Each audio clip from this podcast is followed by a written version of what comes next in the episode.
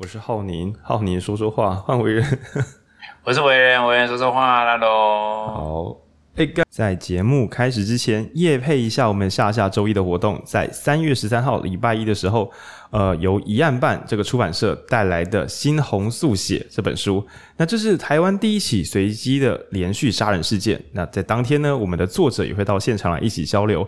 如果人在台中，或是对这个主题有兴趣的话，在我们的资讯栏也会有报名资讯。那我们就三月十三号礼拜一晚上见喽。Hello，各位听众朋友，大家好，欢迎回到影书店。那这集又终于又回到有来宾的时候了。这一个来宾呢是刘维仁，译者刘维仁。上次来的时候是录平等式资本主义的胜出哦。讲个有趣的，唯仁这次来录音是第一次，不是录自己翻译的书。他每次他翻译的速度太快，每次来都有一本书可以录这样。那今天我们要录的这本是唯仁推荐的书，叫做《失序的心灵》。那一样，我们要先开宗明义。如果你平常没有阅读习惯的话，我推荐先借，先不要买，因为有一点难度。但是如果真的是想看的话，我认为先慢慢的把第一章看完，慢慢的、慢慢的，就会得到很多前所未见的启发。因为呃，过在过往影书店来说的话，就是追求自由，像我们以前读什么自由的宰狼啊，然后主要觉得自由是种好东西，每一个国家都应该有一点。那这本书只是直接反过来跟大家讲说，自由的副作用大概长在哪里？这样好。那但是书名叫《失序的心灵》，你只在路边看到《失序的心灵》，你一定以为会讲是讲怎么怎么调和自己的身心的身心灵的书，但这整本讲的都是跟国家政治，呃，当然也会讲到个人，但主要不是靠你个人去解决问题。这里的失序心灵，今天不是要叫你个人反求诸己来解决问题，这样。好，那因为这本书颇有深度，所以我今天会负责演跳梁小丑，反正有为人在乎，比较不怕会讲错这样。那请为人也简单自我介绍一下。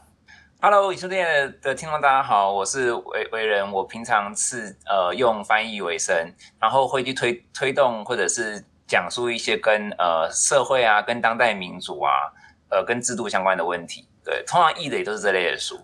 然后这本书是我呃算很因缘际会的看到，然后呃看了就非常非常喜欢。其实这本书是很久很久的书，它是一九八六年出版，它的那个原文。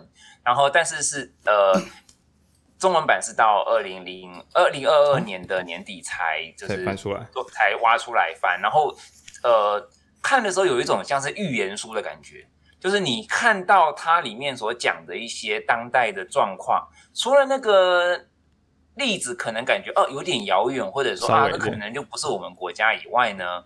你都会觉得说，嗯，奇怪，怎么这种事情在我我好像认识啊我的朋友，可能就是其中我们等下会提到的某个人，对。然后我可能我去的智商师，可能就是里面提到的某个人，对。然后我好像认识的有一些呃很进步的青年，又是里面的提到的某个人，他们好像都过着这样子里面的困苦的生活。为什么我们的社会变成这个样子？对对对。那这本书其实在，在呃，它在英文就是原版啊，其实是卖非常非常好的，我忘记是数十万还是数百万。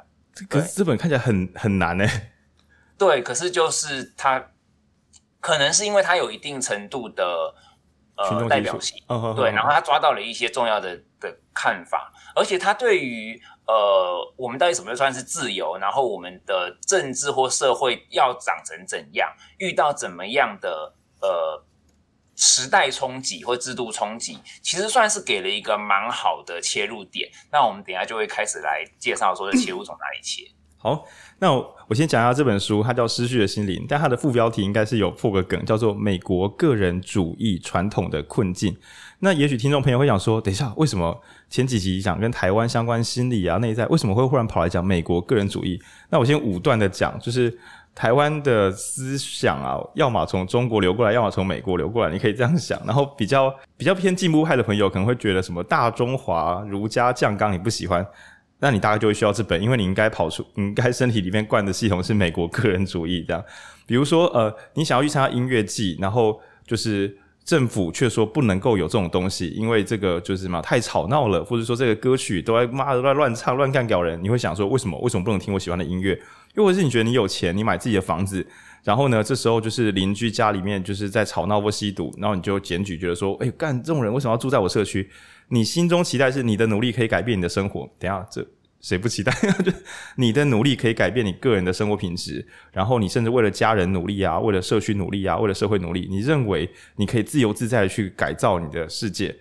这这样应该算是一个好人吧？传统上你应该会这样认知自己，这样。那如果你本人也是有这样的感受的话，今天这本他对于个人主义还有自由写出了四种分类，这样。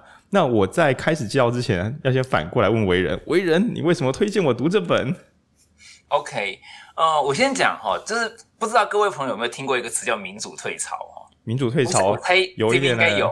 民主退潮，反正就是那种跟三一八那时候比起来，大家上街头关心政治，现在有一点点就是没空哎、欸，真的跟上大家真的没空哎、欸。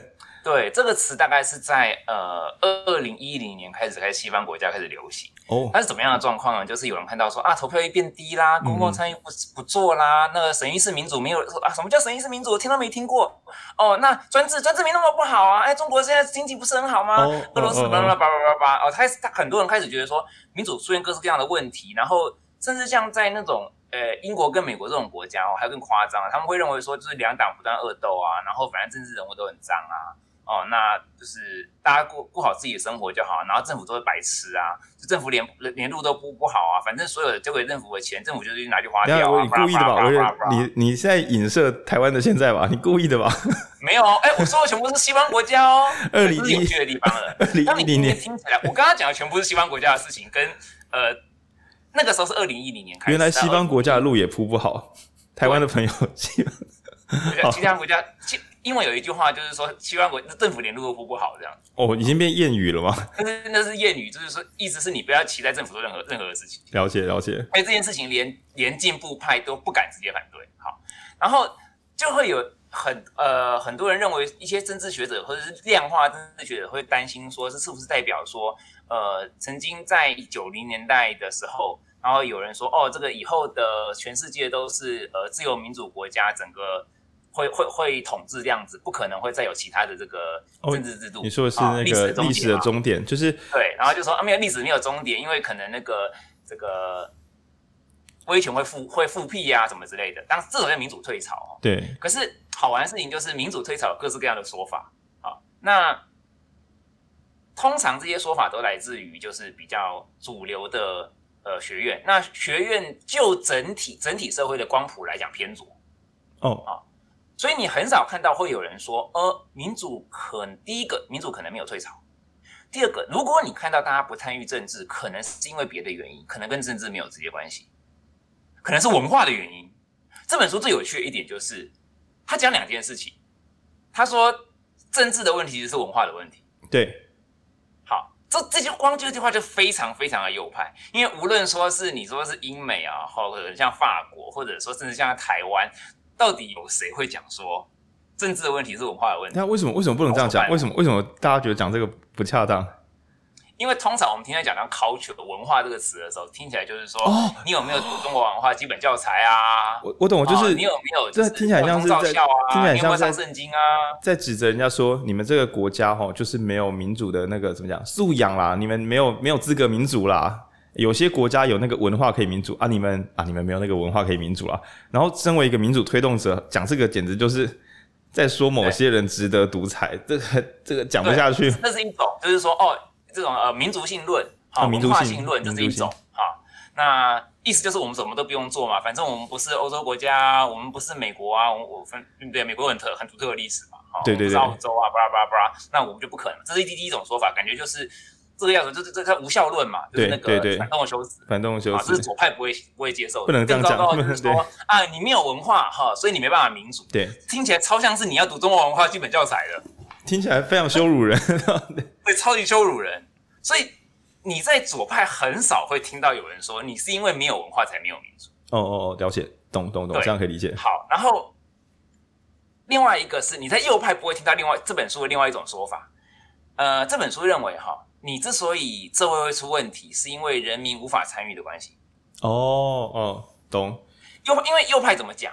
我们通常讲的右派是指市场右派。市场右派就是说，他希望国家尽量的少，对，不要干预事情。他们认为说，一个最好的制度维持所有人能够合作，因为他们是真心相信合作的方式，就是一个呃自由市场，完美商业市场解决一些问题，不不是政治参与，而是好的市场。对，他认为说不要政治参与，因为所有的政治参与就是给予额外不断呃。外加的规范，它只会降低效率，让人民更更不信任，然后让让人民更觉得说，呃，政府不可信。反正就是马路坏掉，就是民众自己去找，是你们自己去找公司铺马路，然后那个公司为了能够省钱又被续约，他就铺很好，根本不需要照政府绕这么一大圈这样。没错，又开始这么想，对，所以很好玩。这这本书提的两个主要看法，刚好都有一派完全不能接受。我在看这本书时蛮痛苦，因为他讲了四种人，我心中反对两种人，支持两种人，然后我心想这一定是陷阱了哈，一定是陷阱。理论上他就是要讲这四种人都有各自的缺陷，可是一开始我没有先偷看解答的时候，我看就觉得有一两种人，我觉得他就是我，我看不出他哪里有问题，我觉得他看起来很棒。然后我觉得正常读者应该四种人都会有，你应该会有，你会觉得有一种，其中有一种人，你觉得他没毛病。就是很完美，然后你就是他，他就是你这样。然后这本书就会告诉你，其实四种人只是同一个现象的，呃，站在四个位置而已。那你先不要讲，因为我还没有参透这个，你等一下再跟我讲为什么。对.你先把解答藏起来。好。那听众朋友，我们现在现在就知道说，我们以这个假设美国就是一种称为自由样板，好不好？就是国家要多自由，大概到美国这么自由，就自由的极限这样。但是其实他们自己人呢，也发现说他们的自由有出了一点状况。那好玩的是，等一下听众在听时，应该就有一种啊，这就是现在的台湾。就是我们会有点那个，就是我们二零一三在学运的时候，他们二零一零年就开始不参与政治。那也许那时候他会羡慕台湾，就如果他们的学者就是说不用羡慕台湾，他们等一下就会跟我一样，就是我们会累个十年左右这样。好，那我先来就是综艺化的介绍他小说中的四种人物。那我尽可能讲他的代称，可是我可能不小心还是会讲出他的英文名字这样。那第一种呢，第一种人，我称他为瓦基。没有，对，好，第一种人，他原本讲了，他叫布莱恩啦，这样，那他是一个企业主管，那他从小就是一个，他是一个成功的商人，然后他也是个高阶主管，他从小就很认真读书，在企业快速升迁，然后娶一个老婆，然后认拼命工作，四十一岁很强壮，想要赚大钱，结果有一天就是他回家的时候，他老婆说：“我把我把房子卖掉了，那我们把钱分一分啊，大概我们的婚姻就到这里。”然后想说，诶，他做错什么？那而且他回头还发现他老婆已经外遇好一阵子了，所以他整个人大受打击。大受打击之后，他就觉得说，我过去所追求的自己赚大钱、上厉害的公司，原来是一场幻梦啊！所以他就开始，这边书中写的，我觉得有点故意，就是他就开始买巴哈的专辑，买一台音响，开始跟自己独处，跟孩子相处。他觉得，对，我的生命过去都太重视公司了，我应该回来追求我自己的这个内在世界。那在这个，这不是小说，因为作者是采访好像几百个人，然后他是把这采访几百个人缩成几个故事这样。然后第一个人，但我我不是很肯定他是用真名啦，一般来讲不会，就是他觉得追求成功不是最好的。对，过去呢他追求是赢，但现在他想要探究自己想要什么。那我先粗浅的先分，先这个归类到这边，因为等一下我们会进很多很多讨论。那这个这个那个年轻主管，呃，他中年中年主管呢，在他的世界观里面就是要追，本来只想追求成功。他现在觉得真正的成功应该是家庭或是孩子，但也是一种追求成功。那此外呢，他心中的世界是我不犯人，人不犯我的。我住的社区隔壁的房子里面有年轻人在吸毒自杀，呃，那是他的自由。他只要不要在我家放火，原则上我是我觉得还好这样。对，然后他觉得人生就是不停的战斗，这样想办法努力，然后拿到自己要的东西。好，那这是第一种人，我称为是中年主管这样。那第二种人呢，就非常看不起第一种人。第二种人，我们称他为社区主委。社区主委跟刚刚的主管不一样，主管努力读书，跑去大城市里面抢到好的工作，为了升迁要搬家是没有问题的。好，这是第一种中阶主管、中年主管。那第二个地方主委呢？他真的是地方主委，他一辈子都住在自己的城镇里面，这样。那你就想象说，传统我们看美国电影里面，有时候会有那种小镇的教堂啊、社区棒球队啊，他就是很热心的这种人。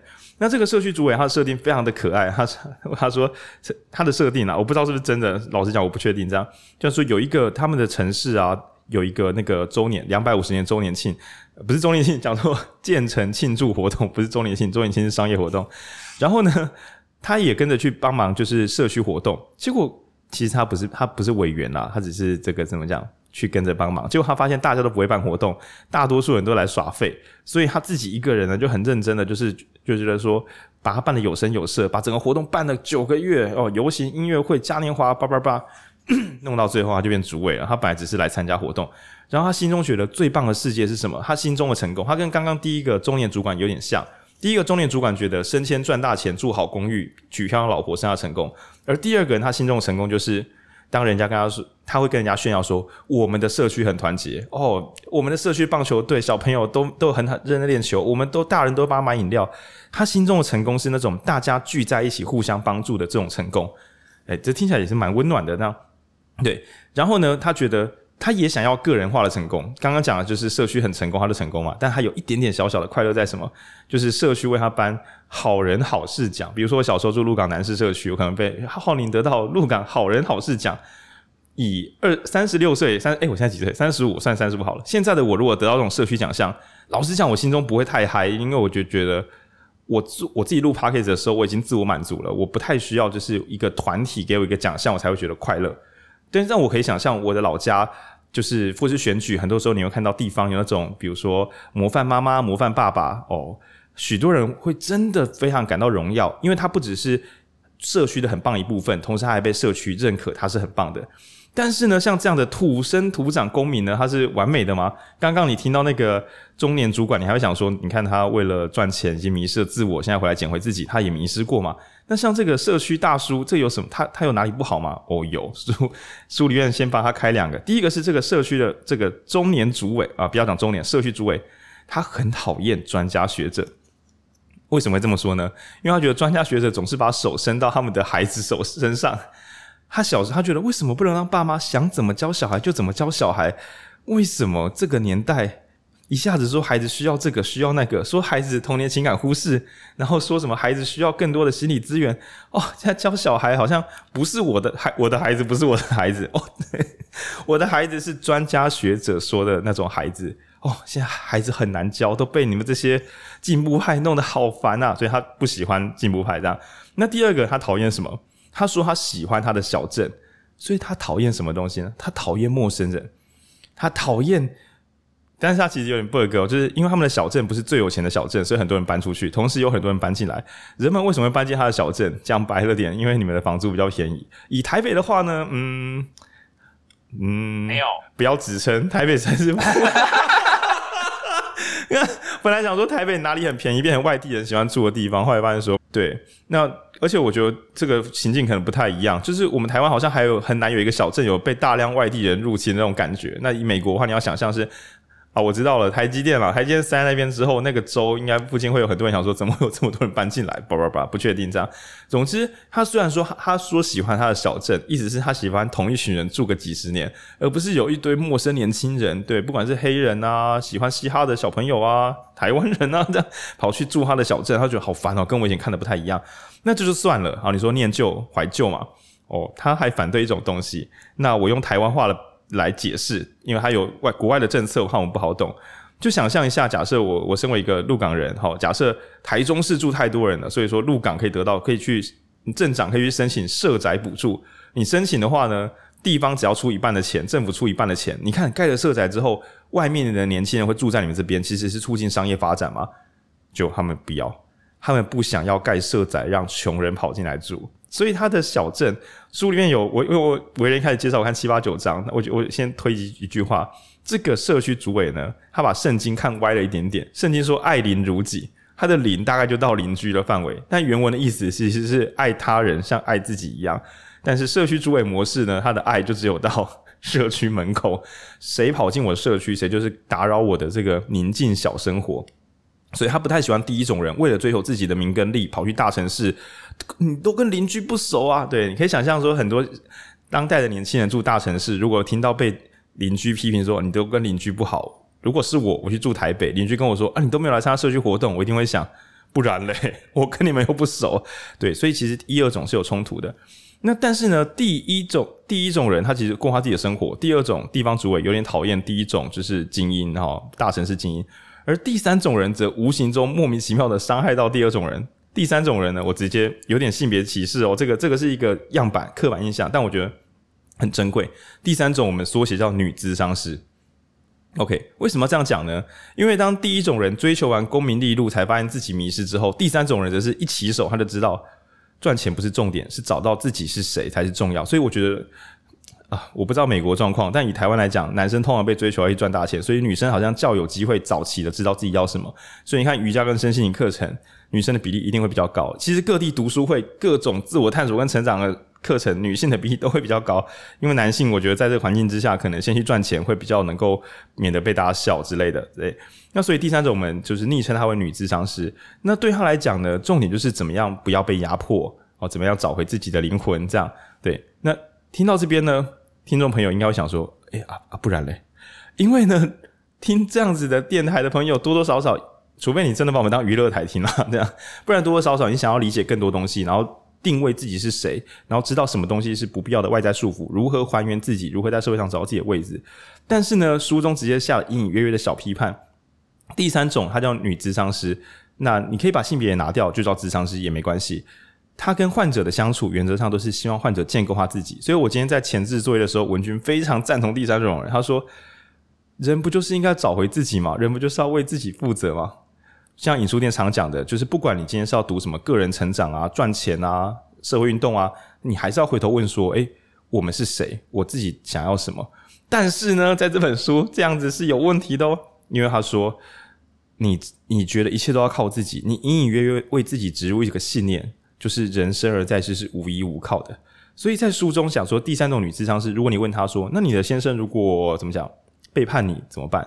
那女智商师她就会说，哦，那那也是我自己要负责的，对，我我不能换一个，对，我只能换一个，我不能强求谁要跟我建立关系。所以，比如说我跟患者的关系，患者可以说他一辈子要依赖我吗？不行，因为智商伦理，有一天我希望你自己站起来。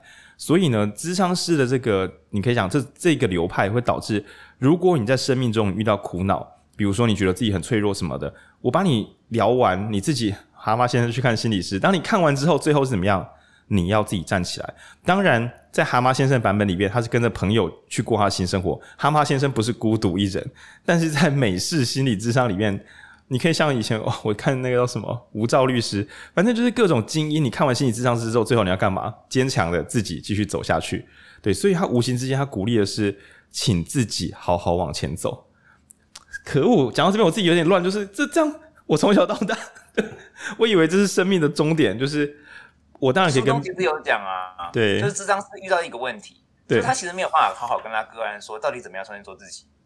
对对，因为书面好像成为做自己，成为了一个永远无法达成的渐进线。你永远没办法告诉个案到底怎么样算是做自己。就是你会无限逼近。我的一百，我是九十九分吗？还是九十八分？对，八十分，永远都不知道。还有自己到底是谁？病患想要呃，应该说是个案，对，想要跟他要求更具体的的建议示范的时候，他的职业伦理告诉他不能不能不能讲，自己自己找。他然后个案跟他说我找不到怎么办？他说不行，你要继续找啊。对对对。对，蛤蟆先生就是这样暴怒的。当时完全不知道该怎么解决这个问题。对，因为咨商师好像也不能跟他说，那我跟你讲生命的一种版本好了，这是不允许的。那导致他只能够无尽的自己追求。那书中也有稍微提到，就是小提示。可是我们所谓的自己，不就是社会的投影？你没有人可以不被社会投影的做自己。那你是用什么东西来参照的？所以导致其实又把它抛回到你既被社会影响，又不能够说社会影响你。反正就是不舒服是你自己的问题，然后你要自己去想办法这样。对，社会影响你啊，你要自己想办法的这个奇奇，但因为我还没有偷看解答，所以我还不知道那那该怎么办呢？好，那第四种人呢，则觉得嗯，第三种智商是你危险了。你所带出来的人们呢，虽然想要追求自我的幸福，但所有人都要研究怎么自己单机版的破解这个社会困境。但其实有时候社会困境就是社会困境。就为什么会有贫富差距这么大？难道是看智商会好吗？不是，智商是才不会让你的财富变自由。这样，智商是能做的是心理上的一个安慰，或者说让你自己重新建立你自己。可是你生命中的苦难很可能是来自于社会的不公不义。那所以第四种呢，我们暂时称它为就是社运人士。那我这边尽可能中立，我们不要。虽然书中我觉得他稍带贬义，觉得社他可能，我觉得书中翻译会更倾向社运分子，但以台版翻译分子通常就是由。我个人认为有细微贬义，所以我暂时用人士。对，但也许他真的有贬义也说不定，只是我不敢先乱贬，我还没有把整本都读熟。这样，那第四种人呢，在小啊不是这不是小说，可我因为我们已经我已经导了两两个礼拜的小说，所以我应该我已经导两集小说，我现在很容易喊错。我先讲一下这个社运人生他的生命历程。他一开始的时候呢，就是呃，我粗糙的说他。年轻的时候就是离开家，因为美国有一个离家传统。十八岁之后，我们就看什么蜘蛛人什么的。你就你去上大学的时候，就是脱离家庭。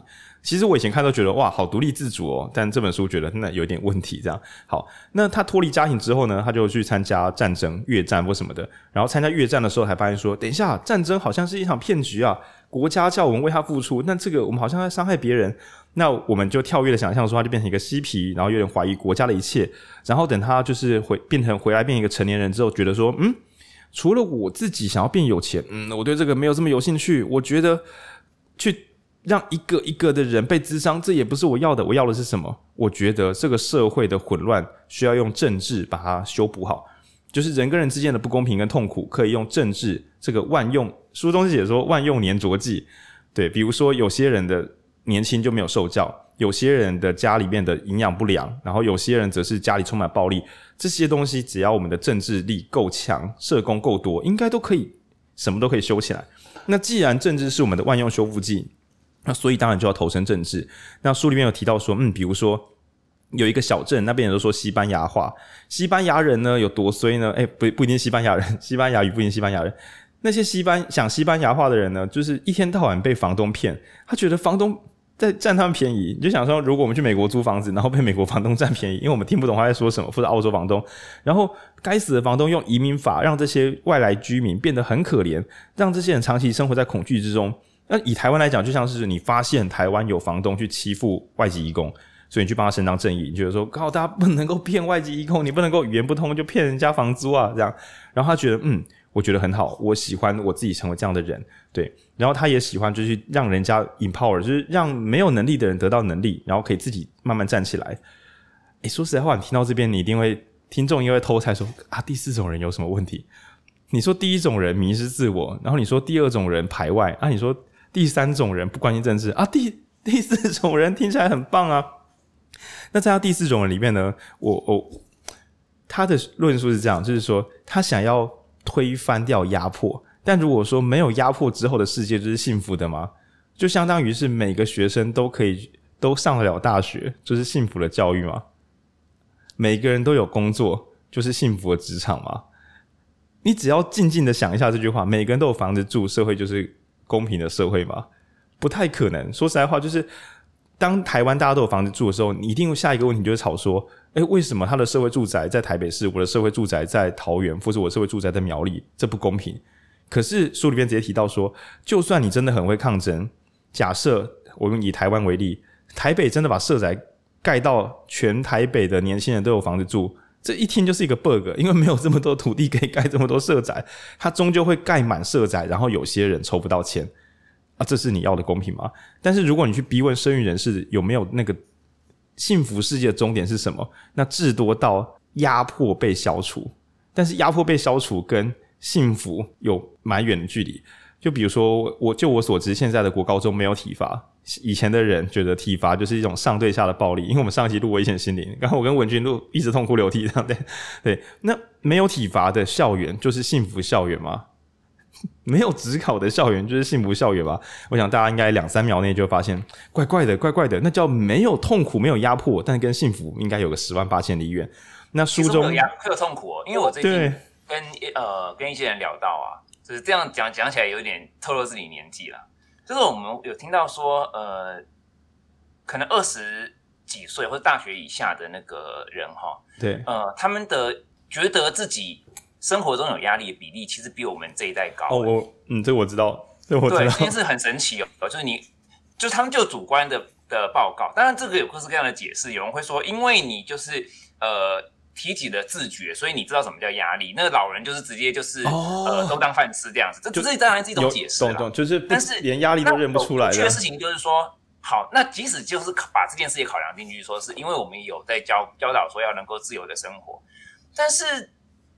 就是二十几岁以下的，就是压迫比较少啊。好，对，账面上的压迫，账面上的压迫比较少，对对。那为什么你还会觉得压力很重呢？然后就就请他们去讲述说，他们压力来自于来源来自于哪里，然后就不出两件事情。第一个事情就是，我我要猜，我要等下亮亮，你要不要猜？亮亮你要不要猜？就是年轻人的压力，二十岁以下出自两种压力，给你猜。你说年轻人的压力，二十岁以下的年轻人两大压力来源。可能是不知道自己要做什么吧。好，你先猜一个是迷失，猜中一个了。哎、欸，你看他比较年轻，你再猜一个，你再猜一个。再猜一个应该是呃，可能人际关系吗？没有啊，是。那换我，我那我给给我给一个提示。好，第二个压力来源其实是不存在，是他们幻想出来的啊。干这好难。呃，容貌焦虑吗？不是，不是，那算是第一种。哦，人际焦虑，那算人际焦虑。对对，没关系，我不想剪辑，你直接讲。好。他们认为自己无法在社会中得到成功，这是假的。对，我们都因为我们是老人，我们知道这是假的。对，因为其实现在的年轻人他最多只是机会，而且机会也没有那么不平均了。对对对对，跟大概三十，可能三十二或者二十八以上到四十岁左右的比起来，其实他的那个机会是比较比较多的，因为少而且现在有大量的免费资源。OK，还有甚至大量的 tutoring。所以其实你要说年轻，就是二十几岁以下的人，他们要很难得到那个社会成功。呃，目前其实没有什么好的证据可以说明这件事情。就除非我们今天可以讲说啊，呃，AI 会不会取代工作啊？对，这是这又是完全完全另外一个要不知道要要录几集的主题了。对对对。那假设不以 AI 去取代的状态来讲的话，你真的要说二十几岁以下的人他的获得呃成功的可能性潜力，会低于三十几岁以下的人，似乎是怪怪的。哦，可是他们，这竟然是他们的的两大来压力来源之一。好，这个就是自行，就是也是为什么我会非常非常要推这本书的原因，因为这本书所提出的假说可以解释这件事情。而且我们等下就会讲到，这就跟所刚刚所谓等一下会讲到的所谓效益的个人主义跟表现的个人主义有关。好。那我先在这边再做个翻译哦。刚刚那四种人呢，最后一种人那个社运人士呢，他们的目标是要消除压迫。那所以我们才要举例来讲说，让升学考试少一点。其实我们老实说，不是要让升学考试变不见，这不是目标，目标应该是消除升学压力啦。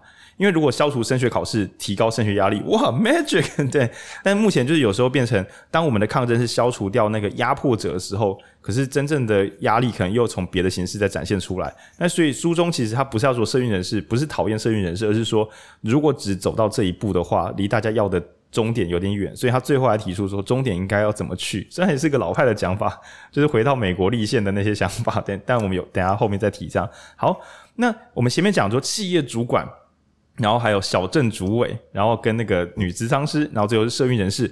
那这四种人，他分别用四种元素哦的听众，又是到了。如果如果你在开车的话，我们这段讲慢一点点，对，这段需要慢慢讲。这样，那我们先讲两种比较，就是个人，大家听众可以猜猜看哦。刚刚讲那四种人，哪两种人比较个人，就是以自我中心一点点这样？那当然，第一个企业主管一定是嘛，为了自己赚钱去努力。但其实第二个是那个智商师，就我们就一跟三。一跟三，第一种人是为了胜利目标去拼命，第三种人是专注了去探索自己。这两种人，你问他说：“啊，你跟其他人有没有什么连结？”他只应该只会跟自己喜欢的朋友连结，他不会对于为他人付出。我说的是下班后为他人付出。呃，嗯，呃，嗯，不一定要，那不是他们的标配。那对于小镇主委，我想大家一看就知道，说他会为他人付出吗？哦，那就是他的一切，那就是他的生命。那社运人士呢，也会。而且他可不是只为自己的社区邻里，对他来讲，就是他肉眼所见的压迫，他都是重视的。你看，说一个美国人打越战，打越战打一打，发现说，诶、我们这样是在压迫人家，所以对他来讲，只要有压迫就是不正确。那所以二跟四是比较对于那个社区，呃，对他人有关爱。那所以它分四种，第一种书中的标准是这样，第一个叫功利个人主义，也就是我们很多书在批判，包含说讲什么什么冷漠的社会啊，什么迷失啊，大部分都在讲这种叫。功利个人主义啊，为了赚钱啊，自己赚到钱，那就是世界圆满了。这这种人，对。那第四种叫做啊，不，一个叫功利个人，第二个叫表现个人主义。这边我不太会讲，对，等一下给为人讲什么叫表现个人主义。我一开始以为是那什么，听自己喜欢的歌，做自己喜欢的事，但是没有很在乎，就是只有内在探索，但是内在探索表现自己是一个什么样的人，但没有在管别人家的死活。我本来以为是这样，但我怕我讲错。那最后两种呢，听起来都是一个关心社会的人。那那个小镇主委呢，如果没有搞错，他应该叫圣经传统。对，他的爱邻如己，刚好只是所在邻居范围之内，然后一起去做礼拜，关心自己的兄弟姐妹，好好的在一个地方耕耘。我在这里是不是一个好人，对我的生命非常重要。我赚不赚得到钱，这个我还不计分，但是我是不是一个好人，这对我非常非常重要。那最后一个呢？刚刚讲圣经传统嘛，是关于信仰的神学的。那最后一个我们讲的那个社运人士呢，我们称它为共和传统。对，重点就是人们该怎么样一起把不公不义消除掉。对，像第四种人就是社运人士，他就可以看到社区主委就会想说：哎，等一下，等一下，你们反对移民，你们是不是想要盖一座墙，把墨西哥人挡在外面？对，一定的。第二种社区主委呢，应该就是川普会胜选的一大主力，因为他们一大群人觉得说，哇，我整个世界都只看到就是关心内在的智商是跟关心他人的社运人士。那我呢？我们这种传统社区主委，看来已经是五年、十年都没有理我们了。奥巴马已经放弃我们了啊！那你你会想说，那如果是第一种人呢？那个政治那个什么商业精英呢？他们从头到尾都跟投票，恐怕他们可能只有政治献金，但是他们就是恐怕是躲在这个政治讨论圈之外的。就你可以看看说一些讨论商业的一些 KOL，在选举的时候，甚至不会有任何一篇文章跟他相关，就是因为他们的生命目标跟公民社会是好像可以脱钩的，就是他个人的努力赚到了钱，跟台湾总统投给谁，好像是完全没有关联的。但是我们在月中会去导那个晶片战争，哈，正在努力这样。对，如果对地缘政治这四个字有印象，就是国家有时候选错边，整个国家穷到哭出来这样。那我们会再来讨论这件事情。好，那总之呢，这本书对这本书的核心立场来讲啊，这四种人：圣经传统、共和传统、功利个人跟表现个人，其实都算是自由的。对吧？你要信什么宗教？你要爱人，然后你要去帮助他人，那你要去赚自己的钱，然后或者说你要探索自己的内在，long aside，你要干嘛都干嘛。对，所以我觉得以台湾听众来讲，听起来应该觉得说，这不都算这这四种可以批判吗？我们批判他们，不就是在压迫他们吗？就是对，诶，你不要再赚钱了，出来从事社区服务了，这不是劳改吗？东海不是太把扫地改掉吗？对，所以今天呢，我们前半段先从这四种角色来讨论，就是等下请为人补充一下。我刚刚先这个演戏演了一轮，那请为人先帮我补充这四种人他们是怎么长出来的，或者说有什么毛病。我刚刚已经尽量把毛病补出来了，但我觉得 我尽力了。第一章只有写到这里，这样不知道为人怎么从这里开始。OK，我们先讲一下，浩，你一开始提到了一个很棒的一个切入点，我们应该要想想说，这种人在台湾是不是？又出现哦，对对，对，其实好像那我就一个一个从呃，因为很浩宁出了这个功课，我就从呃再回答一下哈。对，这个企业主管或者说，其实这个企业主管在呃台湾比较通常不会是直接的企业主管，就是除非你遇出在某些现实啊，就是有那种超级大企业，哦，你可能到四十几岁，然后发现中年危机，巴拉巴拉巴拉，对，那他更常出现的其实是。大概黑手变头家，然后儿女不接班的那一种。为什么要儿女？为什么要儿女？儿女要不接班？这个一直，这个一直是当代的那个呃技能传承的一个问题。哦，就是说现在有很多的那个小公司或者是小工厂的那个二代是不接班的。我有点想要演的是那种你很拼，可是反正因为你家庭关系也整个都忽视掉，所以你的儿女对你的职业不会有太多的爱，八成会断线。或者说儿女看到的东西只是。呃，最后是你赚到的钱，对、哦，然后他他可以 呃从小到大衣食无忧哦，然后好像好他考上了好大学啊、哦，然后甚至可能跑去外面，然后他对你的生活一点都不在乎哦，然后可能尤其这种人通常都是男性，因因为因为我们的那个历史的关系，对，对，然后呃他哪哪哪天。哦，终于退休了，有时候也不能退休，因为你根本找不到人接班。没有退休?只有只有关门关厂这样子啊。彰化很多矿肉饭都这样。好不容易退休，然后发现好像在在家里做什么都不都不对。对。然后老婆一天到晚都骂我，骂我说我连扫地都不会。啊，然后儿女回来了，明明儿女的钱都是我出的，然后儿女今天说要去去给人家给人家上班，然后看起来那个上班只是给人家当奴隶而已。那我这一辈子做牛做马干什么啊？对对对。很多，其实这种在如果说你有去看一下你家里附近的人的话，或者是如果说你是从其他的，就是比较没那么大的都市到那个五都的话，你应该认识这样的人。有有有有印象，有印象。对，对其实这个状况跟呃，就是你把那个整个呃怎么讲职业结构换掉啊，台湾就是这样子。那美国因为他们的那个呃工业化或者是就是都市化更早，所以他们会变成是大公司里面的企业主管。但台湾接下来应该也会有了，已经开始有了，应该有了。所以我个人觉得，像瓦基很受欢迎，是因为他提早觉醒。他如果没有觉醒，就会在放晚年一点之后，发现说我跑到四十几岁，年薪三五百万，但是身边什么都没有，到底在搞什么？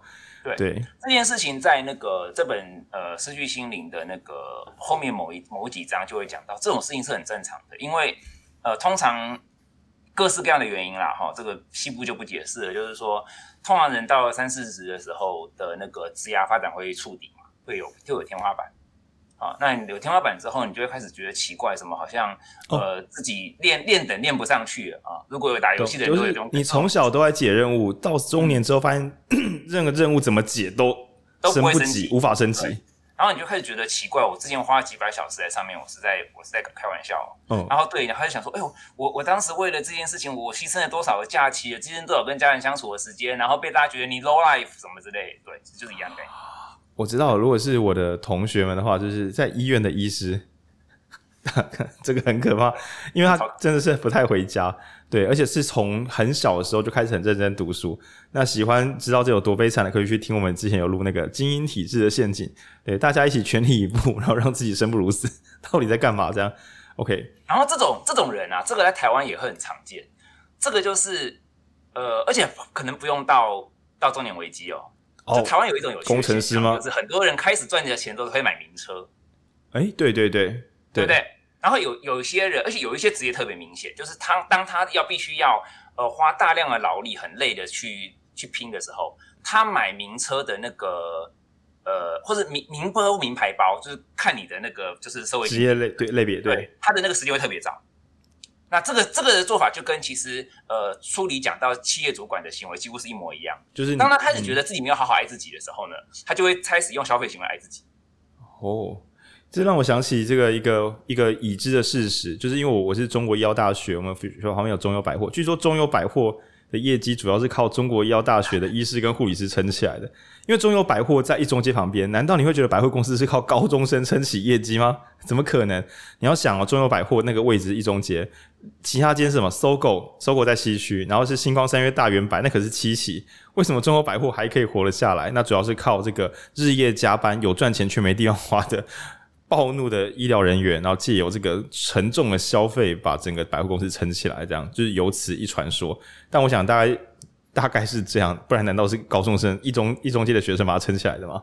对，那第二种人，小镇主委。第二种我，我我想到的就是台湾目前还没碰到这种非常明明显的现象啊，因为还不出不容易出现说整个的某当。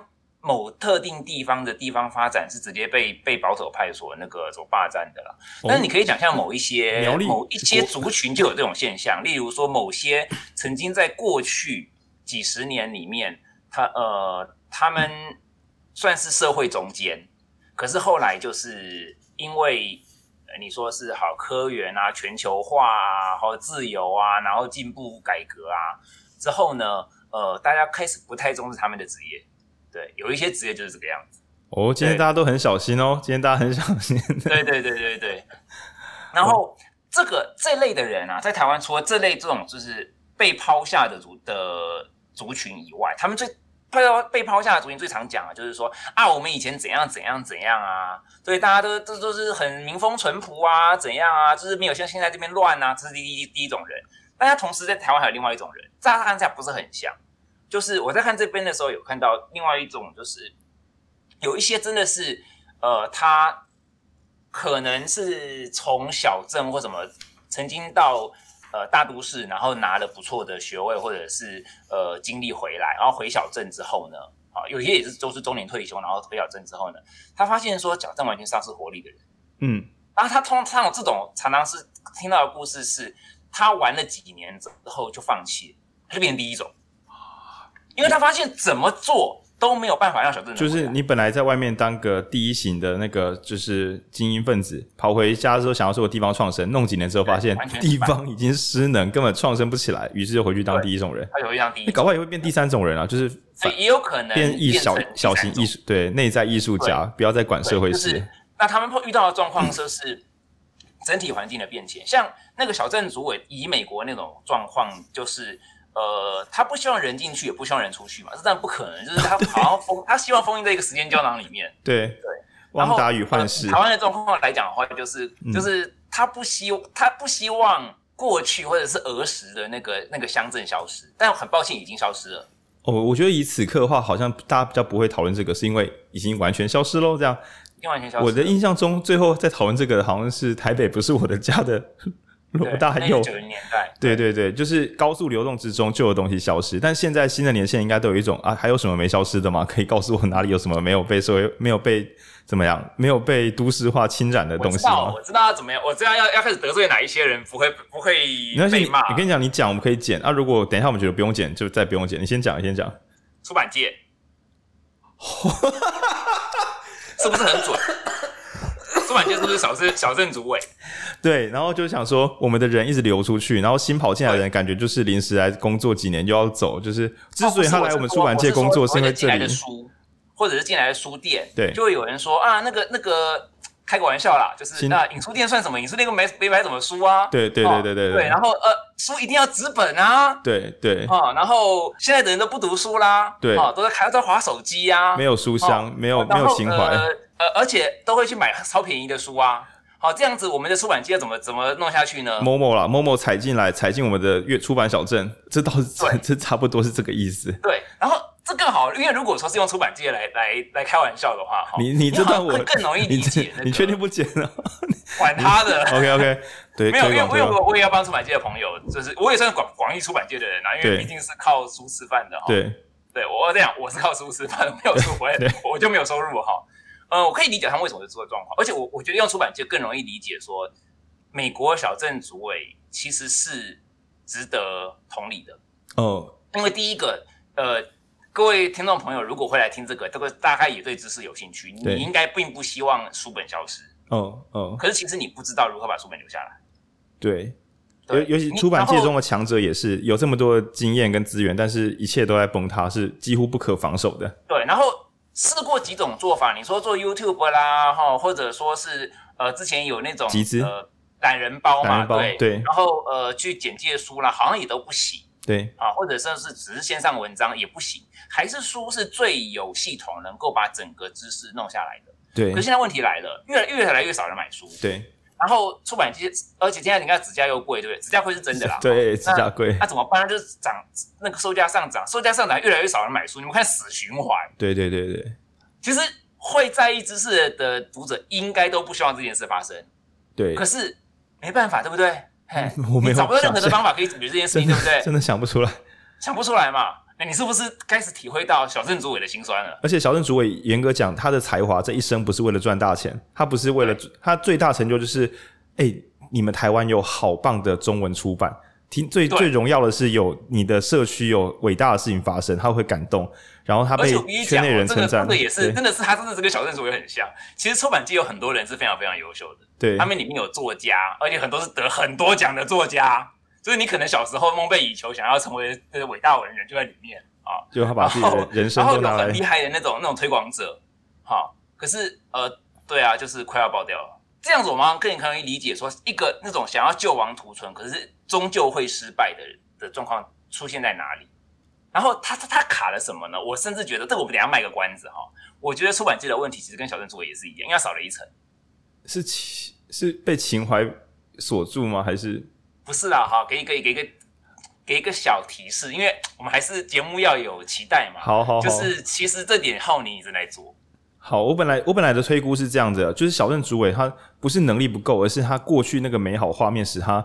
的想象范围就到自己的美好过往是天花板，可是世界已经完全不一样。所以呃，曾经因为人口够，大家和乐融融，呃，但是现在呢，人口变少，其实呃，开放有这个怎么讲？你拿到社会住宅补助，会带进新的年轻人，你可以，你本来可以产生新社区的，可是因为你太想要打造你过往的美好社区，所以新的可能性反而越来越远。那本来啊，所以我说这是出版的未来。超你正在做、啊。以台湾来讲的话，就是出版界搞不好对于电子书、电子化，甚至有这个补助，也不一定会想要积极的碰。因为我记得之前有讲说，就是跟呃做读者社群哦，当然做读者社群跟做传统出版是完全不一样的的概念嘛。对，好，那呃做读者社群能不能在整个它是不是 scalable，那是另外一个问题。那超你正在做一个这样的尝试。但是这也许是一个，就是以小镇主委的角度，如果说转一个方向，可能可以找到出版第二春的一个做法。然后我觉得有个你的譬喻很准的是，在原本的书里面写说，那个小镇主委一直觉得整个社区一曾经很团结，但他所谓的团结，他看到三五五百个人、一千个人一起在办社区大会，可是整整个社区有一万人。他看到眼前有好几百个人，他就觉得这就是社区团结，他却没有发现，他所谓的社区团结本来就只是一部分的人，而只是这一部分人在变少。那所以可能大家出版界想说，大家都不读书，但其实本来读书人不多，只是那个不多到现在的够少，很致命。对。或者我们可以甚至用另外一种说法来讲，以前的人应该比例读书的也没那么多，对。但是因为能够提供的东西少，哦，竞争。现在它的比例并没有变变变少，可能并没有变少。但是呢，被各式各样的东西所瓜分，对对对对。然后这个是有哦，这个小镇主小镇主委这样对。不过我们的原版小镇主委它比较封闭，出版界还至少读的书比较多，比较开放。但是对，因为原版的小镇主委的话，大家可以想象说，就还包含那种想要世界不改变，不希望专家学者。把新的思想带进来，改变他的旧世界，对，还包含这样子。可是好玩的来了，就是说，人到底有没有守旧的自由？就是我想要我的孩子不被新世界染指，我这样子是是不对的吗？我不能够自由的教我的孩子吗？我的孩子一定要社，一定要政府插手吗？所以想象那个小镇主委的时候，你可以把保守父母也把它稍微融合一下，会比较准确一点点。嗯。然后第三种，这个回答这个问题就会牵到第三个，嗯，第三个就是智商智商师，嗯，对，这种其实在，在呃台湾已经也进入到这样的社会，就是有很多的所谓的 tutor 或老师，他会要你就做自己，也有一些网站，尤其某某些全部吧，全部的自媒体，等下等下，那个我我之前有讲过两次，我还自己把它剪掉，因为我我好，那我重新再讲一次，没关系没关系，我就不要了。好，就是有一些。有一些一社会上有一种说法哈，就是很希望你做自己，做自己就是获得幸福唯一的方法。对，哎、欸，这句话很难破解，很难呢，很难破解哈。等下我们等下就会破解。好，而且他他他做自己基本上是有公式的，好，有很明确的要求，就是说你不要听着别人的说法，然后就左右你自己。这句话超炫炮，那这句要不要听？就是 对，这句话要不要听嘛？就是对啊，然后。然后我我我我我吐槽另外一本书啊，因为就是呃那本这本书讲的很对，但是就是为什么这本书会卖，就是因为大家做不到。这本书叫《被讨厌的勇气》嘛。哦哦，其实那个智商师的那个思维就是被讨厌的勇气。你可以继续说，我觉得没关系，因为我们算是边缘电台，讲讨厌被讨厌的勇气是没关系的。对，那我先讲，被讨厌的勇气是说的是对的，就像智商师说的是对的一样，可是他。少了一块，它造会才会造成说，因为刚刚浩宁有讲到，好，假设你真的贯彻了被讨厌的勇气，你被讨厌怎么办？哦，你会跟整个社会孤立开来，你你的终点就是孤立开来，然后你开始怀疑是不是自己不对，然后被讨厌的勇气就告诉你说，没有啊，你没有任何问题，可是你心里觉得不太正常啊。哦就是，除非你本来既讨人，你本来很就很讨人喜欢了，所以你你对那鸡巴人就让他被讨厌，我没关系。可是如果你本身已经不太讨喜，你还把被讨厌的勇气执行到满，那你就只是变成一个孤立的个体而已。然后你说孤立的个体很幸福，诶、欸，那你怪怪的，对不对？怪怪的。除非你真的很喜欢，没有人跟你联络。可是以人的传统设定，就是我们以演化来讲，应该多少还是需要催产素啊，跟人聚在一起啊，就是。跟人相处啊，有个联络啊，叭叭叭，不一定要跟神往来啦，但至少就是有个人可以往来，好像是一个很难要消除的需求啊。那被讨厌勇气叫你就是做自己，但做到只剩自己，这样行吗？好像是不讨论的。对，还有他们跟他们，因为都有那种被咨商界的那个信条所影响，就是他们有严禁、严格禁止去跟个案讲说你可以怎么活。懂。这造成了他们某种意义上的自杀。有被讨厌勇气也是这样讲的哦，好，就是他跟你讲说要寻求自己，可是你是寻求什么东西来倾诉自己？你在自己里面放什么算是自己，什么不算是自己？你不、哦、你不要去在乎哪些你就是讨厌所谓讨厌你的人，他完全不讲。嗯，所以所有的决定的责任跟重担全部放在你身上。哦，于是很好玩。去承担被讨厌的勇气这件事情，它完全个人化了。对，你越是在在意这件事情，你的压力越大。其实这就是呃，在那个智商是这一个这一块啊，这个 block，或者说是其实在很多先进国家的呃所谓要求做自己这种背后，里里面一个大陷阱。我再讲一次，这不是我说这种的观念是错的。其实他的是他只有可能讲的不到四分之一的事实，懂？就是他可能有七十五趴以上是要另外一个东西去去帮忙的，而他的信条把自己困死，他不去碰这七十五趴的东西，就是类似被讨厌勇气或做自己，忽略掉了另外一个人生而在世的一个一个大拼图，叫做与人与他人好好相处，如何嘛？不是。然后我们等下会讲，我等下会讲一个一个概念，就是 autonomy, agency and freedom。你给我讲，你给我讲中文。OK，好，嗯，这个我们因为等一下这个是很很大的一块，我先很快带过就好了。好，我们平常讲的自由，我们的自由其实指的是 freedom，对，意思是没有人管你。哦哦哦，不被压迫，不被用外面的力量去影响你，就是你想说你是一个不倒翁，没有人推你，嗯嗯，啊，你也不会动，这叫做 freedom。freedom。可是其实被讨厌的勇气，或者是所有智商要的并并不是这个东西，哎，他要是 autonomy 自主。哦，自主。对，自主的意思是说，今天我要做某件事情的时候，我可以做得到。对，我有一个能力，能动性去获得呃决策，获得资讯，获得动力，获得资源，获得朋友啊，去接触体制啊，去学习，然后去达到我要的目标。懂。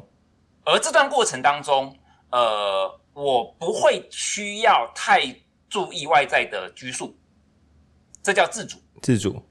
哎，这个你请请注意，这跟刚刚的那个譬喻就完全不一样了。懂懂懂。你想着我们我们类似自主自走炮吧？呃，我会把它想说，自主就像一台遥控车，我我拉遥我我玩遥控车，车会照我的意思跑，自主。然后刚刚讲的自由比较像是我玩具放着，哎，其实我在那边放一堆积木，不应该会有人来推倒我吧？那是我的，我放的积木应该不应该被外力？就是对对对对对。然后自主会联动到另外一个概念，就叫做能动性。哦。就是说，你能够去改变你的环境，你能够决定你的自己，甚至你能够，哦，对，刚刚讲，除了你能够改变自己之外，好，你你可以决定你要相信什么东西，哦哦，你甚至可以改变你的环境，甚至影响你身边的人，这个叫做能动性。能动性通常是相对的是 structure 结构，结构是一个大的既有的东西。好，我来帮听众慢速慢速翻译一下。结构里面有不同元素，每个它有。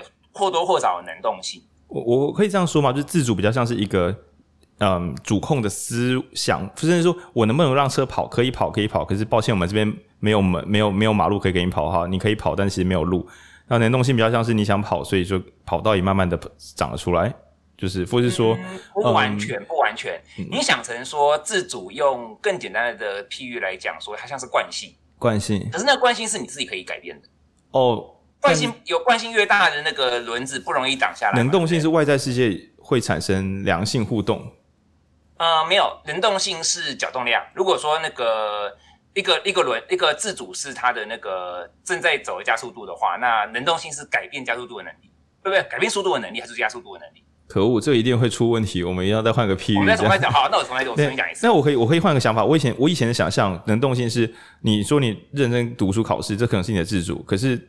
就是你，你认真考，学校说什么靠成绩考上，所以你真的认真读书，成绩变好，所以你考上好学校，这算是能动性吗？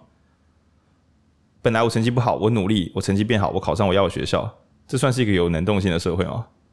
这样看不出有没有能动性，因为在假设决定你的方式是别人决定的，呃，假设他哦，别人决定也不行，对，你只要是你只要那个那一个。呃，set 是别人决定的，越是别人决定，而你自己不能决定，你只能照着别人的轨，你的 agency 越低。我懂，就是如比如说有八种可以未来生活方式，我选择一种，跟只有一种我选择一种是不太一样的，甚至不应该只有八种，甚至有更多种。甚至更大的 autonomy 或者是呃完全的 autonomy 是完全的问答题。autonomy 是什么？哦，能动呃，自主自主是自主，完全自主是问答题，不会选择题。对对对对。然后没有错，就是呃，选项越多，能动性越高，这个这个这个没有错。懂，但是选项越多，能动性越高。那自主跟能动，自主是意愿吗？照我这样说的话，对，自主跟意愿有关，比较有关这样。但能动跟环境比较有关，因为你有意愿，但是没有选项啊。对，你可以你可以这样讲，但是就是能动性是自主的其中的一个呃非常相关的一个一个一个。叙述方式，OK OK OK，天啊，我从来没有把这两个分开过。更更更简单啦，嗯嗯嗯，其实就是自由不是自主，这两个字乍看之下很像，但其实不一样。OK，自由只是没有外力干涉，没有外力干涉跟自己想干嘛就干嘛还是有分别的，其实有很大的差别。对，而且有时候我们甚至需要跟外力互动，我们才能做到自己要要做的事情。哦，干，我知道，就是你人你在太空之中，然后没有人把你关起来，所以你哪里都你没有对看过那个地心引力，对不对？你在你，都不你在太空无垠的向外飞，那个镜头飞去，就是我们没有任何自主性。我们以为的自由是没有监牢，没有不不被监狱关起来，把你放在太空之中，可是你哪里都去不了。对，你的自主性是零，自主性还是可以零。然后就很像是说，我我没有跟你说什么，你要来学校，我体罚你早上八点要到，都不讲，你还是可能不知道自己要干嘛。我用我不需要监牢就可以把你困在原地。对，然后因为个人主义会把这两个东西混在一谈。其实治疗师要的，他希望的所有的做自主，应该是自主，不是自由。哦，干，就是不应该说，哎，你可以自由的做自己，因为这样啊，我要去哪，我要去哪，对，而是能够找回自主，找回自己想要决定。自主呢，如果不做事呢，是或是不会知道的。懂，你要做了才知道。懂懂，就我们之前，而且自主完绝对不可以想成不跟人互动。对。因为是做了才知道，所以不可能是不跟人互动。自主是测试自己喜欢什么，不测试是无法得知，会变空，会变成空的。然后接下来就会讲到第四种人了，这就是为什么会。然后这这个这本书的那个四个案例，我也不知道它是混的还是，反正就是四个案例。对，呃，顺序是讲的非常的有层次的，很有趣，很有趣，真的很有趣。那为什么社运人是放在最最后一个呢？请注意，社运人是每天流血流汗的改革目标是什么？呃，社会变得抽象规则，社会变得更好。no，他的哦，对，我社会变得更好，只是一个所有的社会人士抬的大大方向，对对，大方向。他实际上想要改变的东西是什么呢？奋斗的目标是改变抽象规则，为什么不是改变实际做法？哎，为什么是抽象规则？没有具体规则吗？呃，法律会告诉你每个案例的状况是怎么样吗？哦，你说通则改变的是对。他改变的是通则，通则，而且既然是通则，就不可能是跟某一个特定社群、某一个特定的时空、某一个群特定的年龄的人、某一个特定的，例如说是苗栗通宵，还是是对对，对那个台东三角角，不能这样改，对，他只能改。一个全社会一起改这样，对，他一定是全部一起改，对，所以呢，他其实要呃修改的是判断标准。哦。而且是完全抽象，比如说同志可以结婚，同志不能结婚这种判断标准。但至于要怎么结婚，结婚幸幸不幸福的，不关我们的事，就是他不管了，不不管了，没有人在管的啦。对，他完全不管了。然后他们的努力、策略跟方向也不会去实呃尝试建立一个他们认为比较好的社会，甚至是好的乌托邦。这不是绝大多数社运人士努力的目标，不是一个具体的村落。通常去做具体村落，我们称之为什么？其实这本书并没有讲社区营造啊。这是这是另外一个，这是另外一个要讨论的主题，叫 New Age。New Age，OK，我有听过，但我没有探讨过。懂。就是或者或者是那种是那种什么什么什么，嗯，叉叉教派或什么之类的。哦，建立新世界，建立新世界。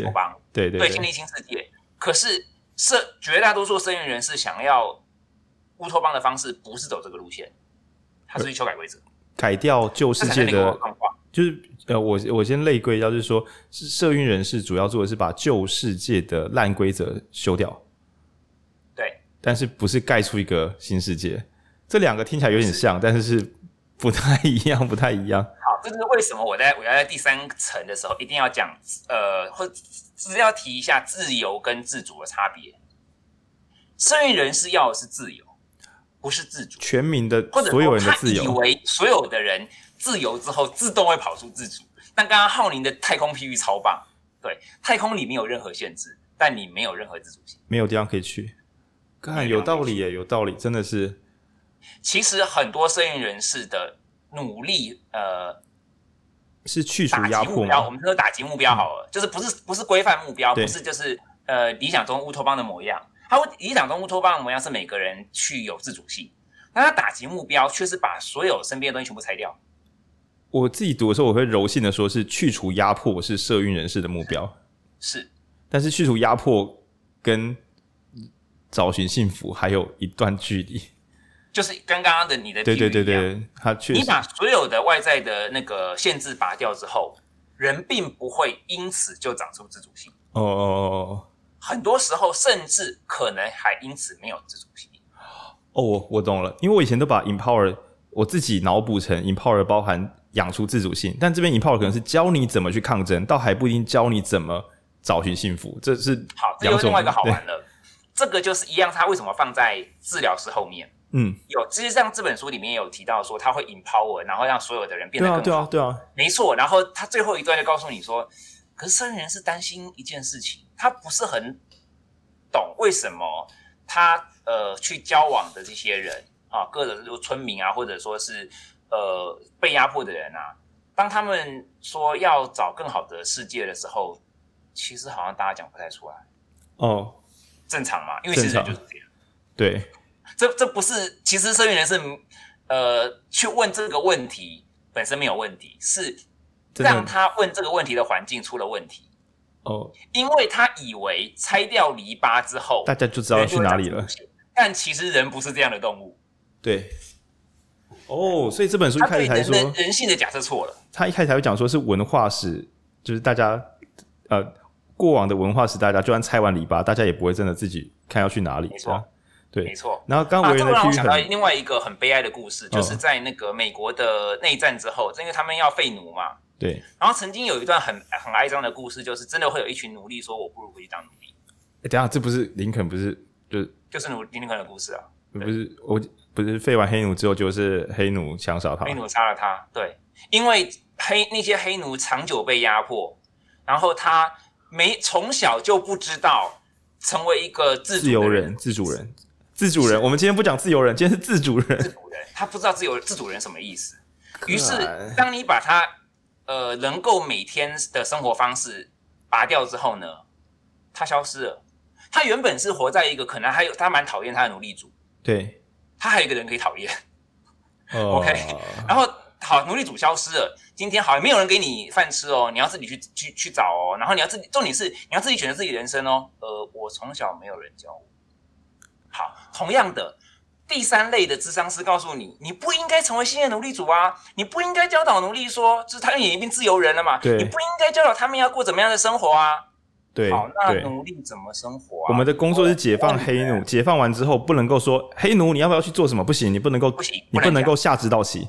对，那所以最后被智商的人会回去枪杀智商师。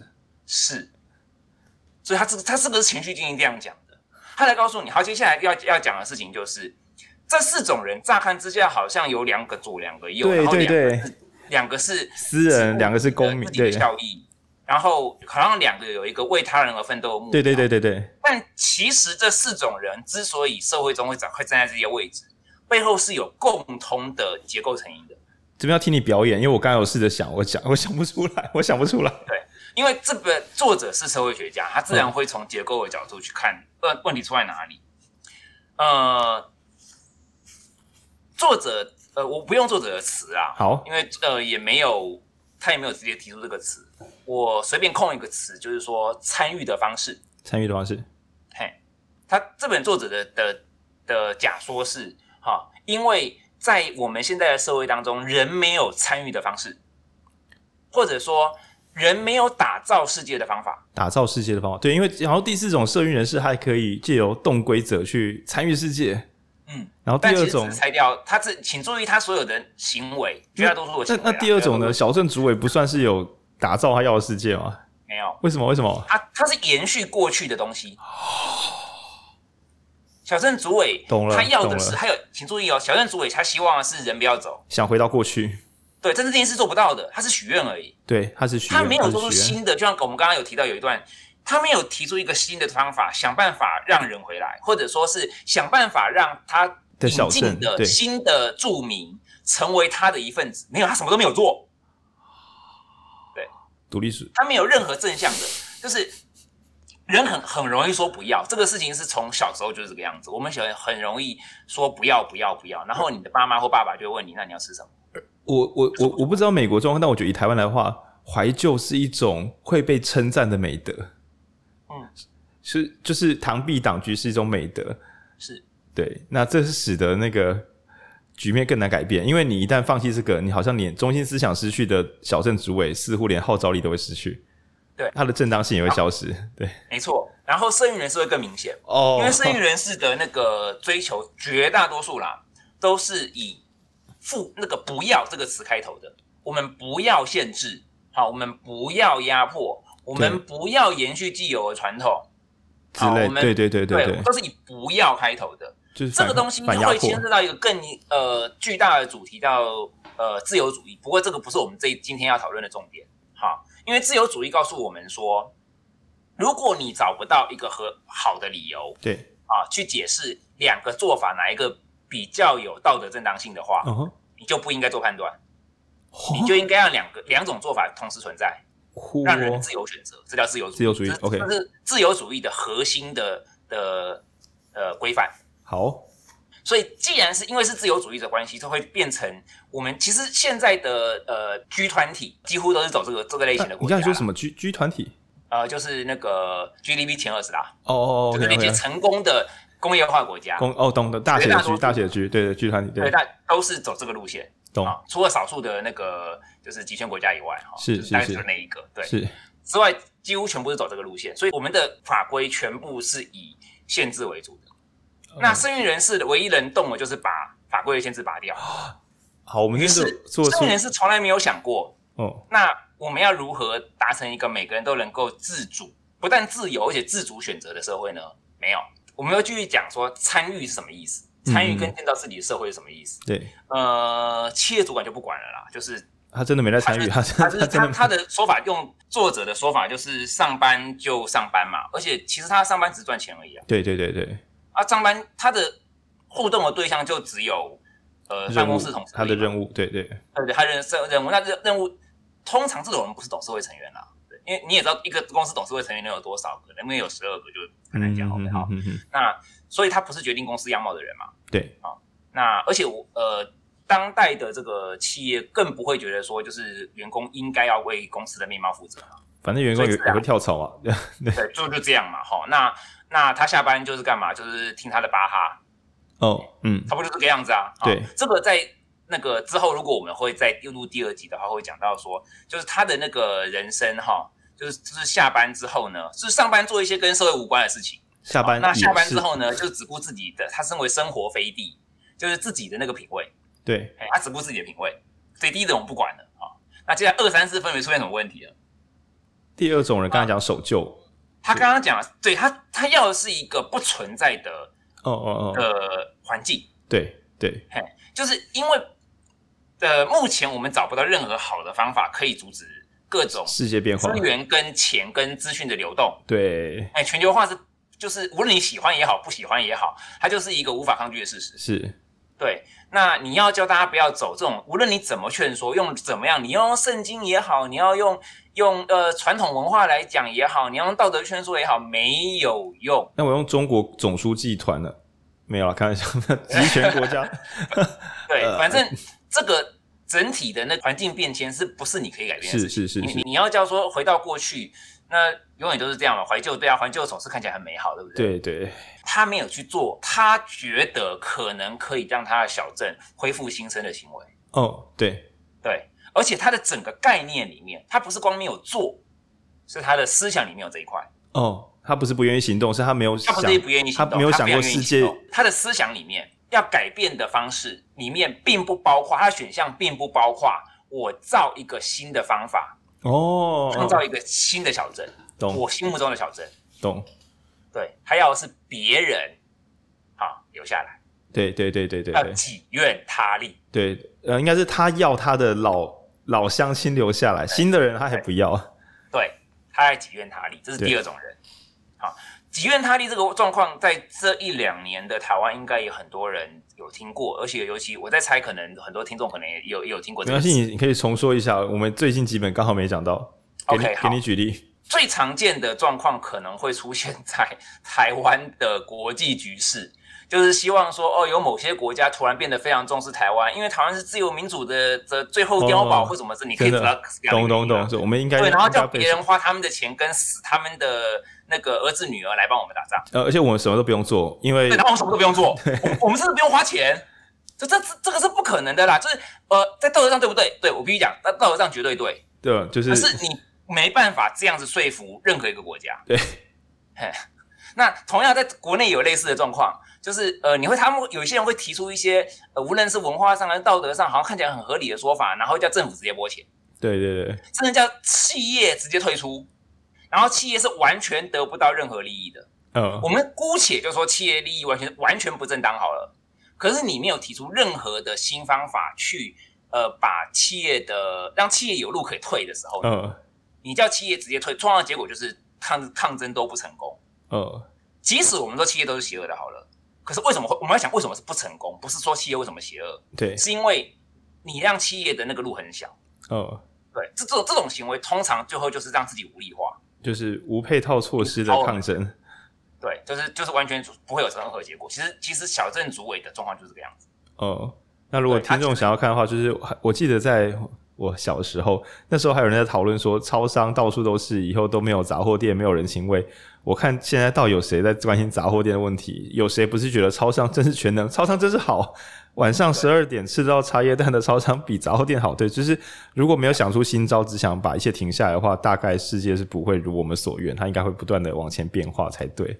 呃，然后好，治疗师跟社运人士他们的困境就是两个。第一个前面有讲到说，他们的信条禁止你去直接说我们可以怎么做。哦，不讲我们要去哪？对他，他他不能讲说，不能说，不能说，不能说，他不能说。对，要他要说要人民自主选择或自由选择，欸、事实上是就没有新选项啊。好，这是第一种。第二种状况哈，呃，是他们。认为个人他们的世界里面只有个人直接过渡到体制哦。等下，没有中间层。亮亮，这件事情其实，在作者也有讲到。太好了，太好了。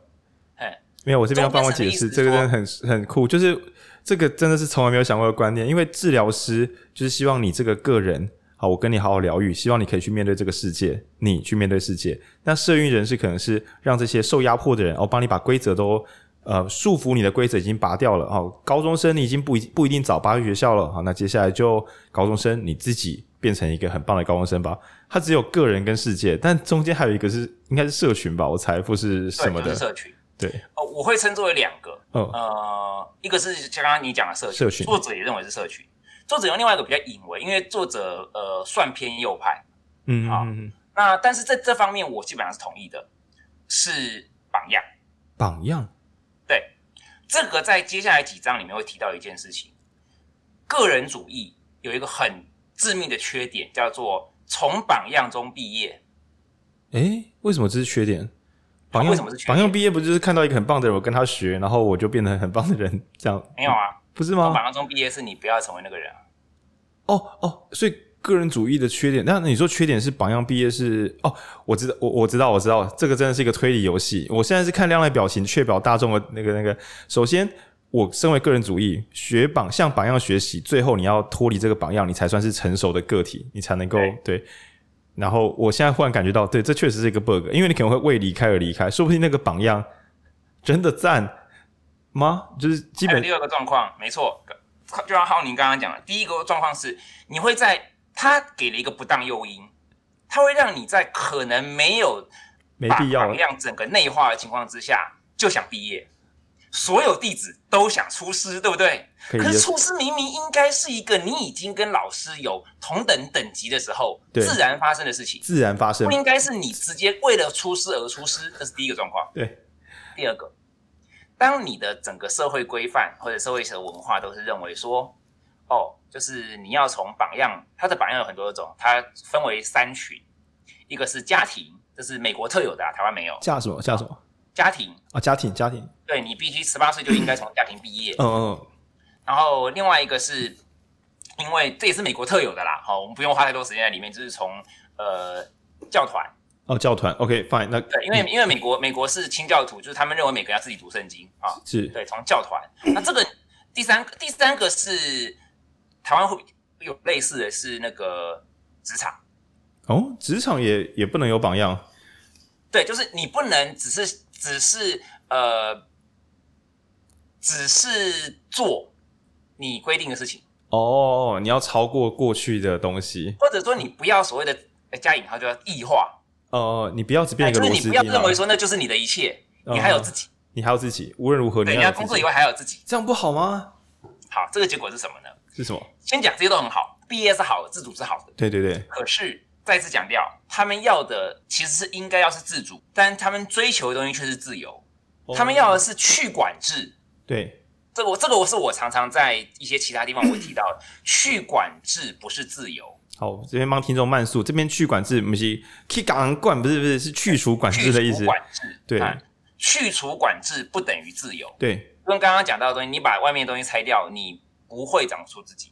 就是不等于啦，缺了很大。应该说，应该说不等于，就是拆掉束缚跟找到自己是两件工作，不能够说拆掉了，那你找到了，找到什么了？对，而且它甚至是独立，有时候你根本不需要拆掉。嗯嗯嗯。其实理论上更合理的做法是，你长出自己之后，你就不太需要那个，对，那不要去管那个那个围栏了。有没有听过一个？可能如果尤其是听看那种那个那个那个什么 self helping 的书啊，都会听过的一个小象的故事。小象小小小的时候，就是脚呃脚上绑了一个锁链啊，然后绑在马戏团的柱子上。小象的力气小，所以没有办法挣脱锁链。可是当它长大了之后，哈，那个呃马戏团团主也慢慢把锁链变大了。对对对。可是小象很习惯。好，自己就是绑在柱子上。对对对，所以明明是可以一推就倒的东西，它依然会在柱子。看，我觉得好聪明哦。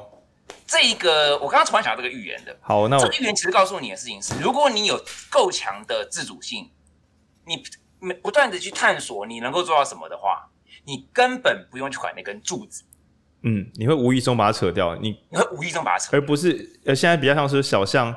你直接把链子扯掉，他心中恐惧没有消失，他不知道去哪里，所以他还是在马戏团里面拆柱子没有用了。没错，这是这这就是自主跟自由之间的差别。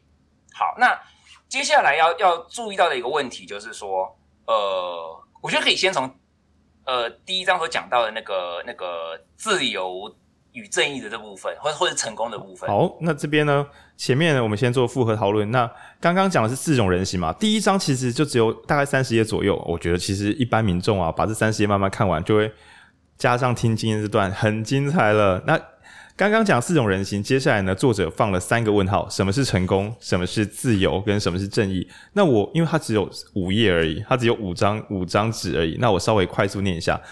在讨论什么是成功的时候呢，他那作者说，美国人倾向把美好生活当做什么？是你的终极目标。那那你要怎么拿到美好生活呢？去赚钱。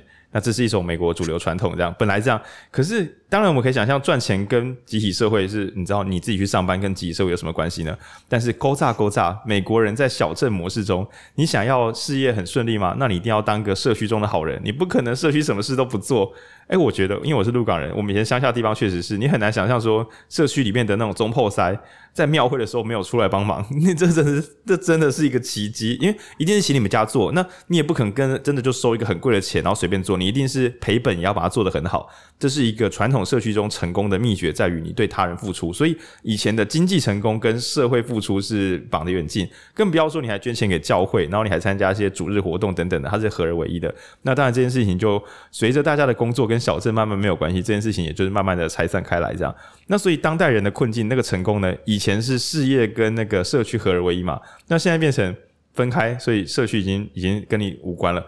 然后呢，事业跟自己的个人呢，诶，有些人慢慢脱脱离，比如说你可能事业很成功，跟老婆小孩都不熟，所以事业跟家庭要兼顾也变得有一点难，所以大家变成两段版本，事业先冲一波之后，然后再中年离婚，然后再找回自己，变成一种流派这样。对，那这是一个旧版本的成功。好，那至于什么是自由呢？刚刚我们主要讨论几乎都讨论在这个地方。那本来的自由应该讨论的是像自主这种更深层的东西，但是从现实来看，现在的版本自由叫做不被其他人打扰。那我开玩笑，搭公车的时候，什么叫自由？就是隔壁的耳机不要太大声。对，那你干扰到我了，然后我觉得我不自由。这样，那我我在路边读我喜欢的书。不应该有警察过来说：“诶、你在读什么？失序的心灵啊？你怎么在读美国人的书？这样，那我就觉得违送，这叫禁书嘛，党禁、报禁。那不被他人打扰，包含就是威权啊，或是挤巴路人这样，不被他人打扰。那比如说我们在路边开车的时候，就是我开的好好的，不应该有人就是忽然这样抢我的道，这样我就会拍照去处去那个检举他这样。但是问题是拿这个自由要干嘛呢？他说，就美国人来讲不太好定义，不被打扰啊，要干嘛？”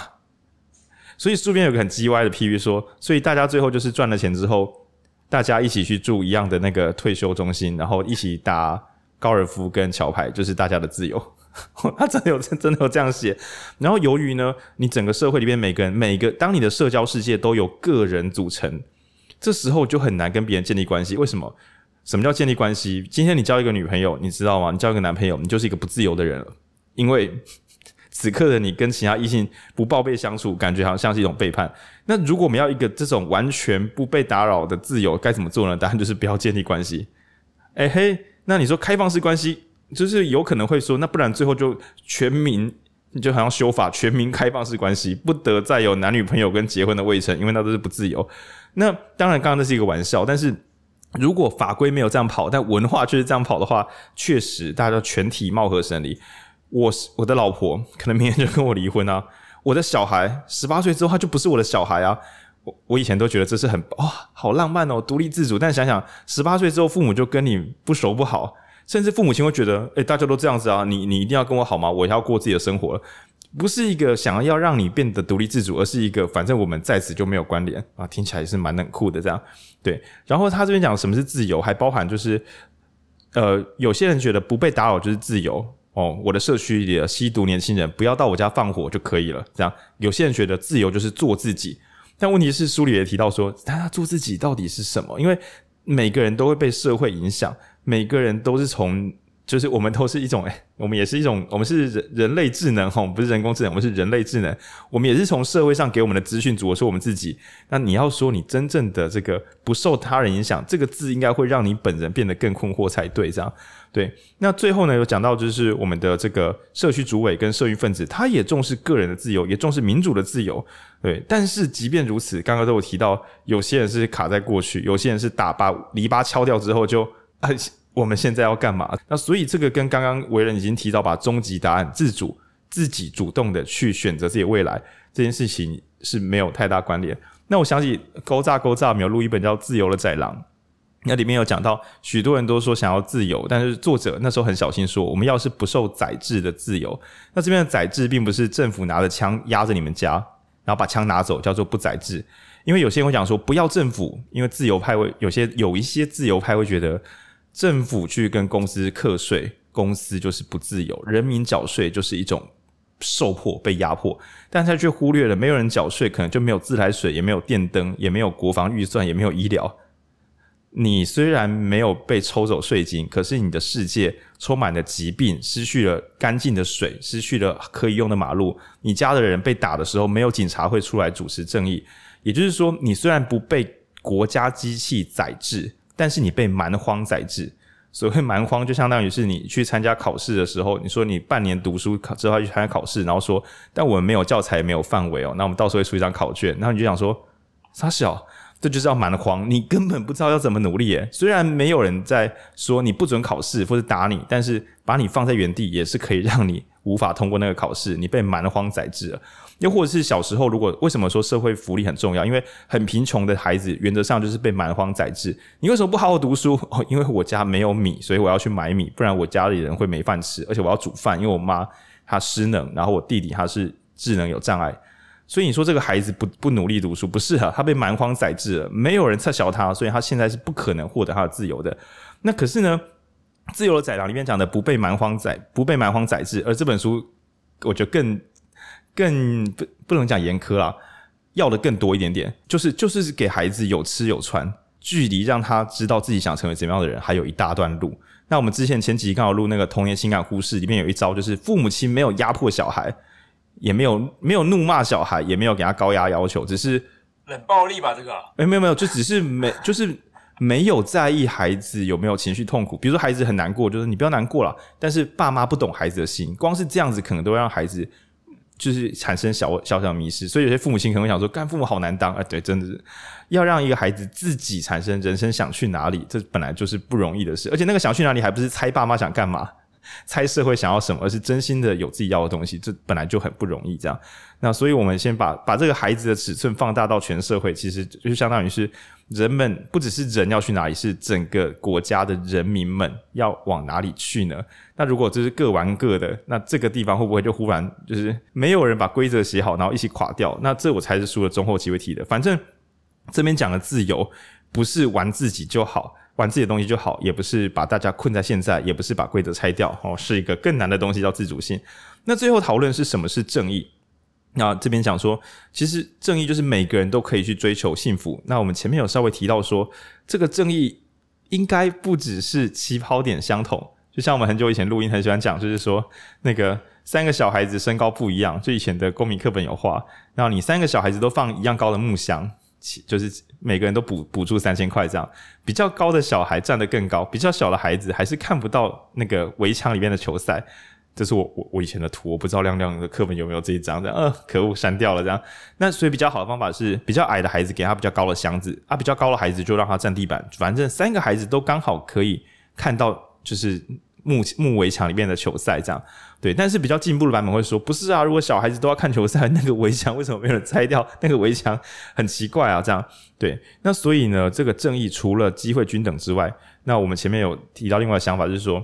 上一集在录危险心灵的时候有，有类似的概念，就是所谓的公平的教育，应该不是一个公平的竞技场。公平的竞技场就是你各位学生，你有吃饱吗？你有补习吗？你有好好上学吗？好，你们都有了吼。好，那你们一起来参加指考，赢的就可以考到好学校。公平竞争，就是教育，如果是每一个人都能够有成长的机会，那它就不应该是竞赛，它应该就是它不应该是有人赢有人输的游戏。对，那所以这边讲的正义呢？书里边直接提到说，你的机会是否能够确保正义？有些社会上不利的人，他该怎么办？那或者是公平竞争对很多人根本没有用，因为他根本连起跑线都不知道在哪里。你说的公平竞争，根本是知道赛场在哪里的人公平竞争。对，那书里面有提到一句很细微的句子，叫做“不幸的是，我国的道德传统比较擅长思考。”啊，不要比较擅长思考程序正义，不太擅长思考分配正义。程序正义跟分配正义，简单讲，程序正义就是我们的流程有没有错？大家都可以来报名考试吗？哦，都可以。哦，贫穷的孩子也可以，黑人也可以，新住民也可以，大家都可以来报名我们的考试。好，程序正义。但分配正义则是，那考出来的结果怎么样呢？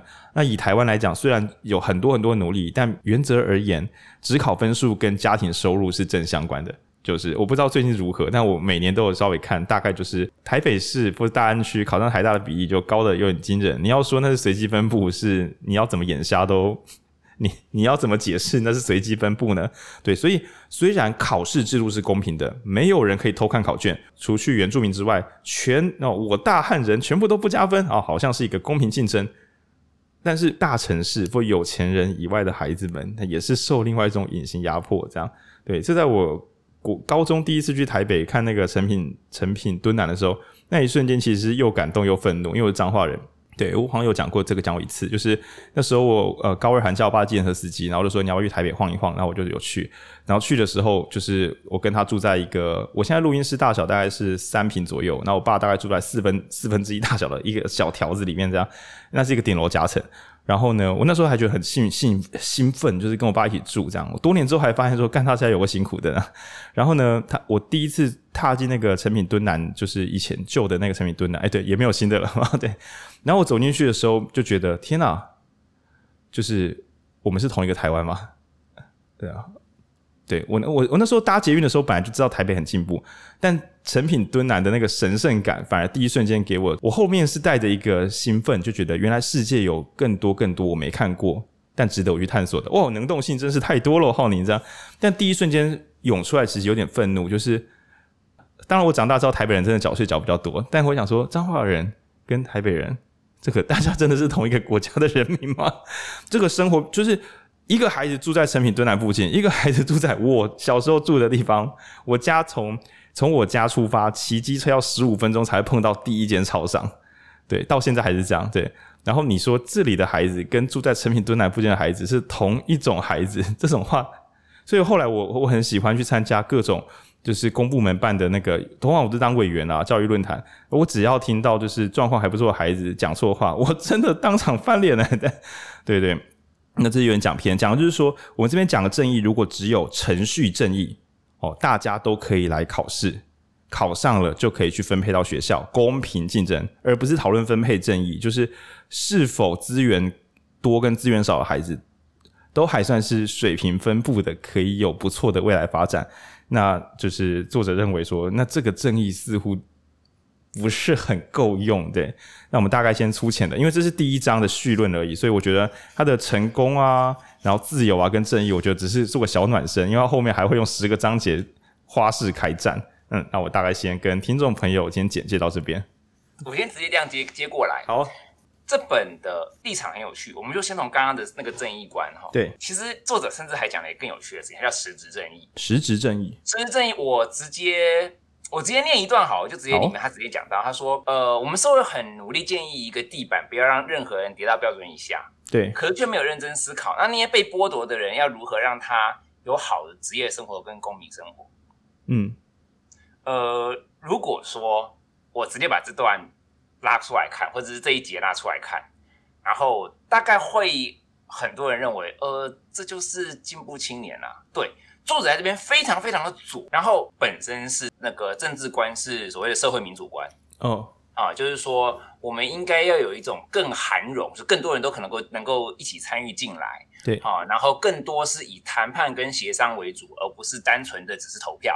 哦，啊嗯、我们会认为说，呃，讨论比投票重要，是对，认同呃比呃现在这一次花花了多少钱重要，哦，啊，这种是比较贴近于社会民主，嗯，啊，然后可能甚至说劳资之间也不是直接的对立关系。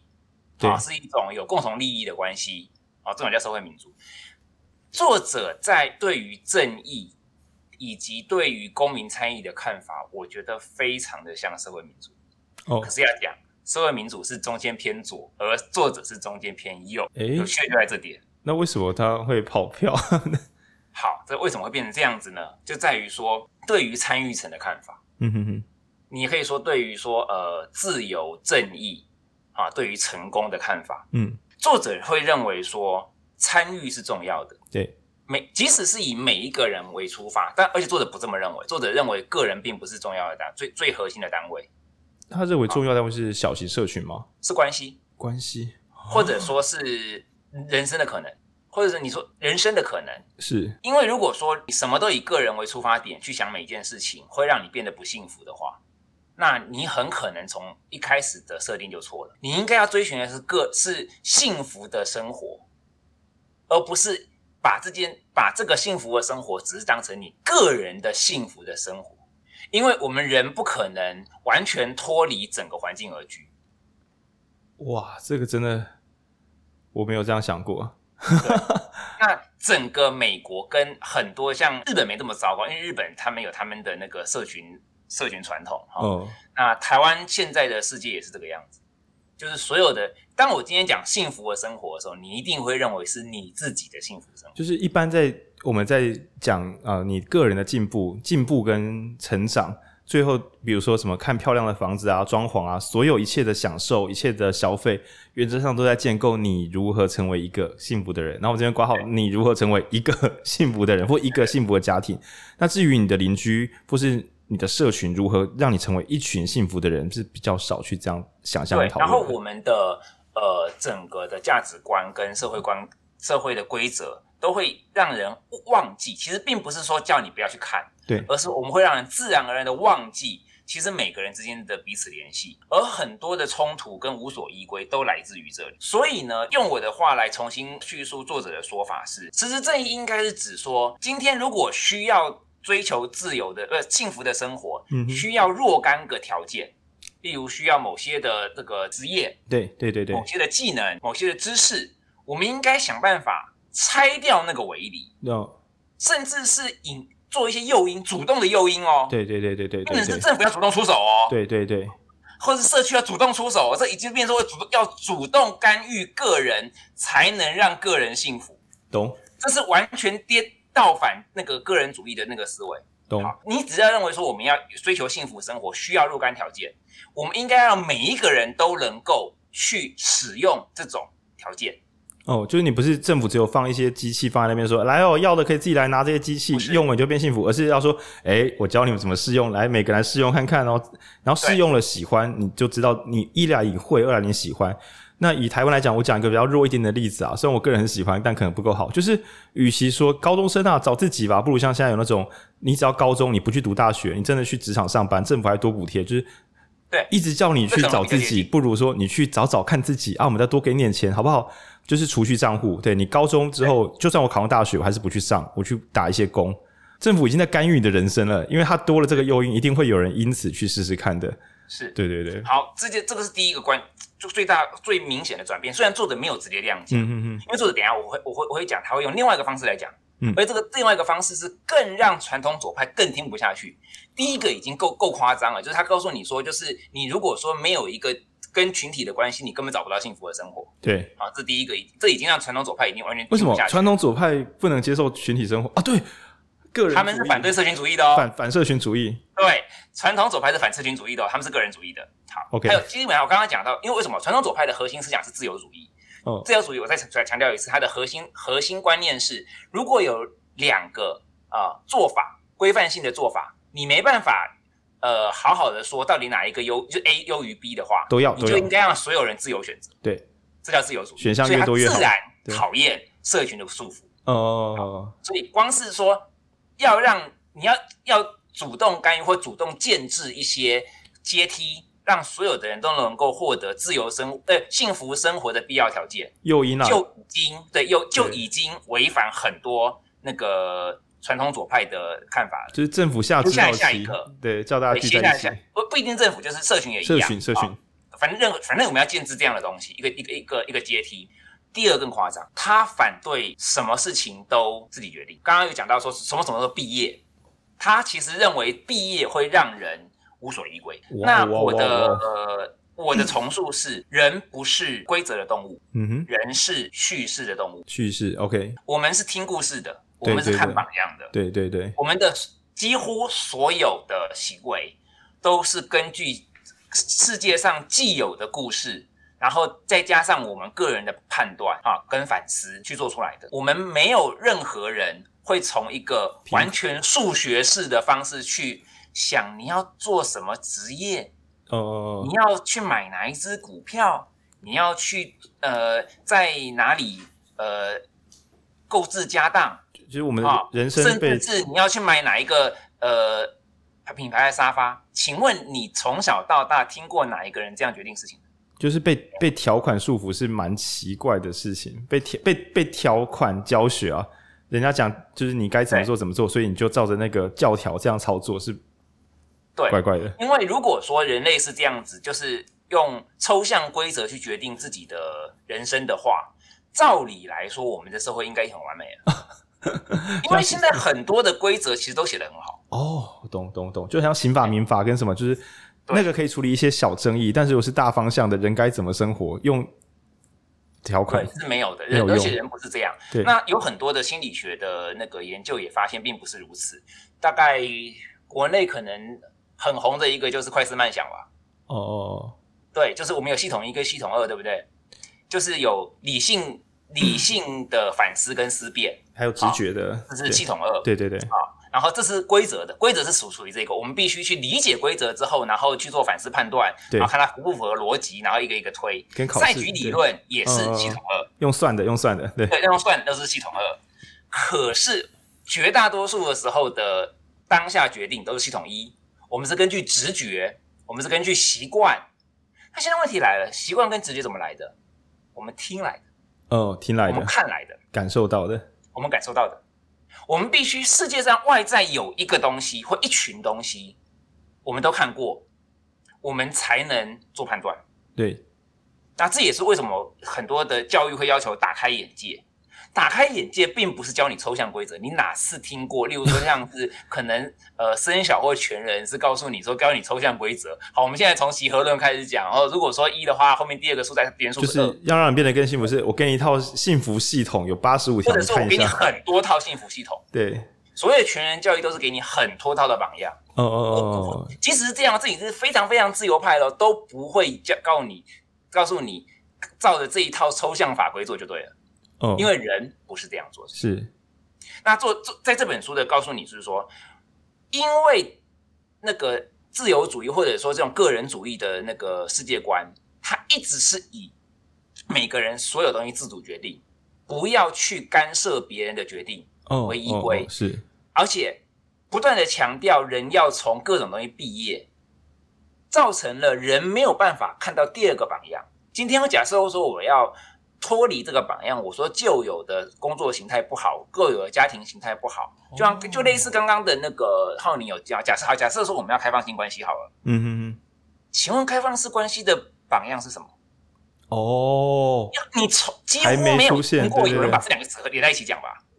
嗯，因为啊，就就开就就你要干嘛就干嘛，还是看你要干嘛。干嘛？对对对对对对对，几乎不会有听到说是把这两个词连在一起讲，或者说自主选择，你几乎不会把自主选择跟榜样这两个词连在一起讲。自主跟榜样是有一点小冲突的字。对，好，这其实这但可以，它可以没冲突的，但不知道什么，但谁把它变成有冲突的？这是意识形态。这个如果说来自己自那个来自我贴金，或者是广告自己之前的书一样。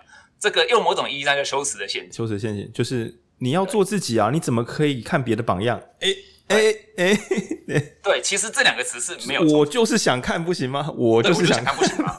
而且更好玩的事情是，这个在心理学上一直都有很多的证据告诉你，你没有一个一个样板的时候，你不可能去去翻转出其他的东西。我小时候很相信要有要有榜样。然后长到某个时候，好像所有人都在反对，不要看伟人传记，不要去抄以前的叭叭叭。然后我直到近期的时候，我会觉得说，有一些打动我的故事，它支撑着我走过很多道路。你叫我，就是我知道那个是不理智的，对。然后我有时候很很有点困扰，说这样子到底好不好？然后还有就比如说，理论上大家要求自己的事业啊。点呃什么按赞啊流量啊，那一直录一些自己喜欢的书，但一直流量不太好，这样就难免会有一些冲突。所以我觉得这本书有帮我稍微，就是我我的担心是因为我同时把好几种人放在我自己身上。那根据我过去的惯例，只要有分类的任何书，你就尽可能每一种都是你，这样会比较好。就不要哎、欸，只有一种是我，那八种是你病 了。对对对对。那因为没有这个榜样呢，不一定是指说那种呃，而且如果照作者的说法，嗯，我是蛮同意的啦。嗯，就是。呃，跟你生活方式如果离太远的哈，是这个生活方式包括有些可能是职业哦，有些可能是呃文化在地的地方啊、然后有些可能是年龄。嗯，如果这跟你生活方式离太远，那种榜样其实没有什么参考价值，因为其实他并不是一个真实生活的人。懂、哦？他没你你没有办法跟你的榜样建立真实的联系，那是你我们所以你们不能一起改变世界，就是你们的能动性很低，你们是一个被动的被结构所。其实是被决定，懂？嗯，因为结构就在那里啊，结构不会消失的。就就呃，我我我帮亮亮，我跳跃补充看看，然后有可能我讲错。比如说，我非常崇拜老庄思想，我把那个生活方式当做榜样，但是老庄不会到我的世界来跟我一起并肩作战。那我我至多是想要去在二十一世纪还原老庄的世界，干这一定会放枪。这一定放枪，这样。那如果是我的榜样是离我有一点距离，但其实我还可以跟他沟通，我们还可以一个我觉得很棒的人，我有机会跟着他一起，让我让他让大家一起变得更好一点点，这比较贴合现实，是这样的说法吗？吗？一半一半，一半一半，一半一半。一个榜样其实是指故事哦，你的确是可以去学，例如说，假设是是是老庄，你可以去现实在现实当中去建立老庄，是，但你不可能自己的。哦、然后哦不不，然后你不可能直接硬搬，对对对对，你的意思可能是硬搬，对对对对对对对，因为因因为老庄的的时代是是战国时代，对对对，那跟我们完全不一样的社会。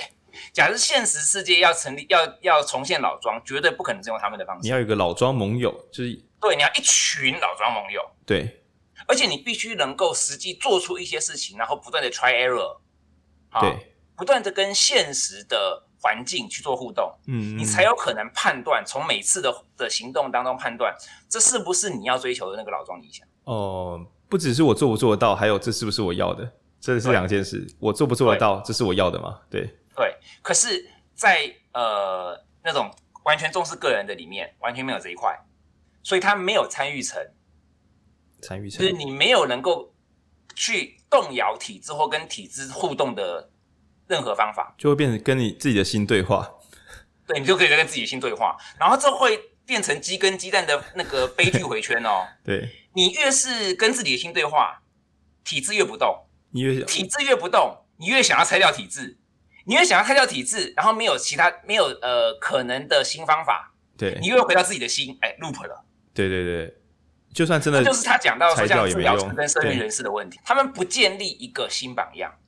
他们想要要说，就是说被讨厌的勇气，百分之百对；拆掉那个压迫，百分之百对。但比这个东西更重要的事情是，建立一个你能够去摄入，你能够从中找到自己的，找到自己能做什么，嗯，甚至是跟别人一起互动，找到你们一起能做什么的方式，嗯哼哼哼，好。他没有做，这个是参与层。然后再讲政治会变得非常麻烦。这种观念在讲人生已经够惨，碰到政治根本是悲剧。政治的部分就是，呃，虽然这本书一九八几年根本不会出现什么民主退潮啊，当时。当时福山还没有写历史的终结呢。哦，我跟亮亮解释一下历史的终结，就是很久很久以前，你可以想象说有战争嘛，独裁体制嘛，然后民主跑出来啊，然后共和啊什么，就很久以前什么希腊雅典啊，不是大家就各种政治体制有很多种版本。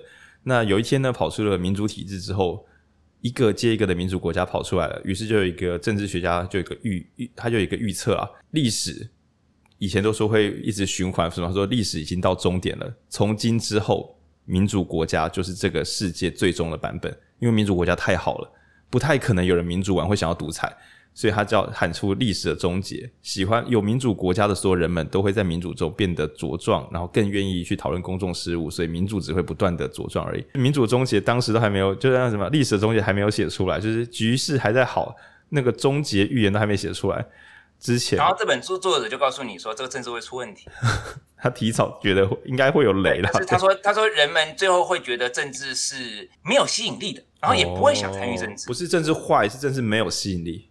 是，反正也是某种意义上坏跟没有吸引力的政治差不多，差不多。对对对，因为这两个时代政治，就是它在道德上不是同一件事，在政治上是同一件事。对，帮亮亮亮亮小补充，就是有些时候会大家会觉得说是政治腐败了，政治就人们觉得政治腐败，于是政治失败了。”但其实呢，政治重的不是大家觉得政治好或坏，是大家愿不愿意参与。因为大家如果觉得政治政客很糟，人们都很生气，其实是这政治是超级有救的，因为大家讨厌，所以会去动它嘛。只要人们愿意参与，原则上它就不会是太烂的政治。那所以刚刚才讲说，觉得政府很，觉得政客都很糟，跟大家对政治都没什么兴趣，其实差不多烂，差不多差不多烂，差不多烂。在政治的实务上同一件意思。对对对，因为政治是一个。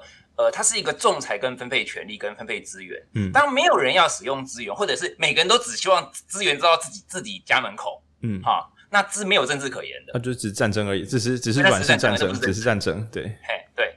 那作者在一九八二年的时候，就根本还那那个时候就是民主一片大好，对，他就直接说世界会变成这样。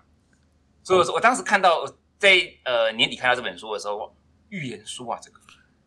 更厉害的一点是，他所讲到的这个方法，因为我刚刚讲到所谓参与层，就表示我们现在都还没有去做去做到。那假设要开始改革，还要花很长的时间。对，所以这这个这本书太厉害了。而且我觉得他在一九八二年讲到的那个工作到梳理啊，然后或者是说想要想回到过去啊，就是他讲到四种人，你隐约会在。此刻的有点进步，但是有点辛苦。台湾的各个角落看到不同的有名望的人进入那些状态，那包含就比如说，我觉得对普罗大众来讲，刚刚讲那个咨商师模式，几乎就是带领所有人的新的模式，就是我们该如何找到自己，找到自己就够了。可是找自己又是一个没有没有尽头的回圈。然后当然也有那种呃什么努力的成为更好的自己，这个成为更好自己，则是那种对外面的世界来讲，你你有竞争力嘛？所以找自己有两种版本，一个是你有竞争力嘛，一个是你了解自己嘛。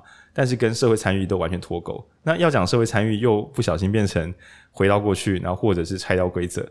那这四种其实都依着自己的心做事，他人不能干预我的心。然后所以这本书不要跟其他人产生连接。就是，可是那我觉得连二跟四的话，应该是说他有想要，他想要帮助他人，但是帮助他人跟与他人连接仍有一点距离，有蛮大的距离，蛮大的距离。与他人共同行动，与他人共同行动跟单纯的从你个人的视角帮助他人，或从一个抽象的规则帮助他人，完全不是同一回事。好难哦。好，以上呢就是我们的节目《失序的心灵》Part One。OK，那我们今天介绍了关于就是四种人，比如说是高阶主管、小镇主委，那或是咨商师，或者是社运人士，那以及呢讨论一下关于可能是成功啊、自由跟正义的不同标准。那这一集比较像是我来介绍，然后为人来做补充的这个两两次交叉。那我们在后面又录了一个小时的延伸讨论，那所以呢，这个我。今天是礼拜五晚上嘛，我大概在礼拜日晚上的时候再来试出这个延伸讨论。对，因为我觉得后半段的难度也蛮高的，所以如果一次放两个半小时到三小时的档案给大家，我觉得不会是个太理想的这个听众感受。好，那我们就周日的时候再上下集。那一样再推荐一次，就是我们这个三月十三号在我们的影书店地下室晚间的时候会有新书的这个签书会。那如果没有看过影书店本体的话，也欢迎过来逛逛。那我们现场应该老规矩都会提供啤酒，那我就到时候见喽。那也希望大家喜欢今天的讨论。这本书真的不好读，但是我们光第一章都是讨论成这样子。那有兴趣的朋友真的是欢迎，也是弄一本来，然后我们再来，就是你可以私信我们，我们再来讨论它。好了，先到这里，谢谢啦。